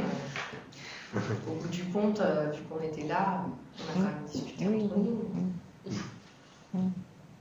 Oui. Non, mais les dispositifs contraignants, c'est surtout que ça, je trouve, ça décrédibilise euh, les encadrants. Plus que. Oui. Moi, j'aime bien savoir ce que j'ai à faire. Mm-hmm. C'est ce que après, c'est intenable pour les, les, encadrants, je pense, pour les personnes qui encadrent les tuteurs, c'est intenable de. Oui, de vouloir absolument. C'est intenable, oui, d'avoir quelque chose d'aussi, euh, d'aussi, euh, d'aussi strict, parce que dès, qu'on, dès qu'on est en retard d'un jour ou deux, et eh ben, tout se... Mhm. Donc la question de, l'encadrement des tuteurs, elle est, elle est vraiment intéressante, mais je ne sais pas si je ferais mieux si je charger de ça. Mm. Mais ce qu'il faut, enfin, moi je pense que même quand on encadre, enfin, je dirais plutôt qu'encadrer, je dirais animer une équipe de tuteurs. Quand on anime une équipe de tuteurs, euh, bah, il faut aussi, enfin, discuter avec eux des modalités qu'ils trouveraient les plus justifiées à mettre en place, etc. Parce que là, euh, c'est eux qui, eux qui ont quand même l'expérience, hein, qui sont au contact, euh, justement, qui ont la connaissance de ces outils euh, et qui voient finalement ce qui correspondrait le mieux aux gens euh, qu'ils ont en face d'eux, euh, à leurs étudiants. Donc, euh, euh moi je pense c'est plutôt dans ce sens-là qu'il faut aller, et y compris pour ce que je vous avais dit pour euh, mes, tuteurs de Limoges, qui, qui eux étaient mal payés. En l'occurrence, on n'arrivait pas, hein, on faisait tout ce qu'on pouvait, mais on n'arrivait pas et à les payer plus, mais qui trouvaient quand même de l'intérêt à venir travailler avec nous parce que ils étaient inventifs, ils créaient, ils capitalisaient, ils partageaient, ils produisaient, euh, que ça leur donnait, euh, comment dirais-je, enfin, ça leur ouvrait un petit, petit coin de liberté, justement, contrairement euh, euh, dans leur vie quotidienne, parce que c'était des gens qui, qui, faisaient ça en vacation, hein, qui, en plus, dans les, en soirée, quoi. Enfin, voilà. Hein. Et, le matin. Non, mais il y avait, il y avait ceux du matin et ceux du soir, hein, comme toujours. Il faut faire attention en fait au, cadre rigide. Moi, moi quand j'ai démarré en fait avec une équipe de tuteurs, j'avais mis en place euh, un système très rigide où chaque mois ils devaient m'envoyer exactement tout ce qu'ils avaient fait, puis ils avaient un planning précis de trucs à faire. Mais, sauf qu'ils euh, faisaient bien tout ce qu'ils avaient à faire, j'arrivais, je le contrôlais bien, mais ils ne m'envoyaient pas toujours euh, ce qu'ils avaient fait. Alors qu'est-ce qu'on fait derrière? On ne les paye pas euh, on les... alors, que, alors que finalement, oui, mais finalement ils l'ont fait, tu vois. C'est, Donc c'est un peu embêtant. Non, mais oui, il y, a un, il y a un dosage, il y a un dosage à faire, puis ça dépend, nous on est 35, donc c'est aussi énorme si on veut pister tout le monde. Oui, c'est 35 tuteurs. Est-ce que le genre veut la chandelle si, les gens sont sérieux, je me suis rendu compte que le boulot, il est fait. Puis on s'en rend compte que le boulot est fait. Oui, oui, de toute façon, il reviendra toujours quelque chose. S'il n'est pas fait, euh, il y aura toujours euh, des messages qui arriveront en disant euh, Mon tuteur était jamais là, rendez-vous qui me fixait. Vous finirez par le savoir, le tuteur qui fait rien. Non. Non, moi je, suis aussi d'accord, oui, oui là-dessus. Il faut un minimum, oui. il faut pas. Mmh. il faut avoir des, il faut donner des directives, quoi, hein, pour que les gens partent pas à leur fantaisie. Euh, mais ensuite, je pense qu'ils peuvent aussi innover, imaginer, euh, dans la mesure où ça reste dans un, un cadre qui a été défini, donc euh, comme une charte, quelque chose comme ça, qui dit voilà, bah, nous, dans notre C2I, c'est comme ça qu'on travaille, dans notre campus, c'est comme ça qu'on travaille, dans le groupe machin, bon, voilà, mais si, à partir de ce cadre, il faut quand même de la souplesse à l'intérieur, je crois. Parce que c'est quand même, c'est quand même amusant, intéressant par certains côtés. Ça peut être fastidieux, mais ça peut être aussi très gratifiant de passer du temps sur des chats ou ou des conférences en ligne, parce qu'on est quand même émerveillé de ce que la technique nous permet d'avoir comme relation euh, en ayant les, les, pieds dans ses chaussons quand même. Donc, euh, euh, il ne faut pas gâcher ce plaisir-là. Mais néanmoins, je trouve qu'il y a quand même une chose utile qui existe que depuis 2-3 ans, à TV3 où je travaille, c'est le chat mensuel entre tuteurs. Au début, je trouvais ça mais en fait, ça fait quand même un rythme, finalement, c'est comme pour les étudiants. Un rythme où bon, on est obligé d'être en ligne tous ensemble pendant une demi-heure. Et où, bah, puisqu'on est là, on en parle. finalement, euh, du coup, euh, non, mais c'est vrai que bon, on se dit. Euh, mais ça fait un moment où on se retrouve et ça rythme l'année, de octobre à juin. C'est quand même. non, non, ce rythme. C'est quand même pas mal d'avoir. En plus, c'est pas excessif quand même un chat mensuel. Entre tuteurs. Oui, oui. Ah oui, genre, non, mais entre tuteurs. Oui. Plus le forum. Ah oui, le problème, c'est qu'il faut faire ça le soir. Ah oui, je sais, de 21h à 21h. Ah ouais, c'est toujours le soir, hein, parce que c'est vrai que ça occupe bien les soirées. Parce que, mais bon. ah oui, c'est très. Je Oui. si je vais faire? Bon, ben moi, c'est. Voilà. En tout cas, je, si vous, je sais pas s'il y avait quelque chose que vous vouliez ou je vous ai montré qui vous intéresserait, j'ai mis mon mail assez visible, facile à retenir. Je suis à votre disposition, ça ne me dérange pas du tout, au contraire. Euh, voilà. Merci beaucoup en tout cas. Merci.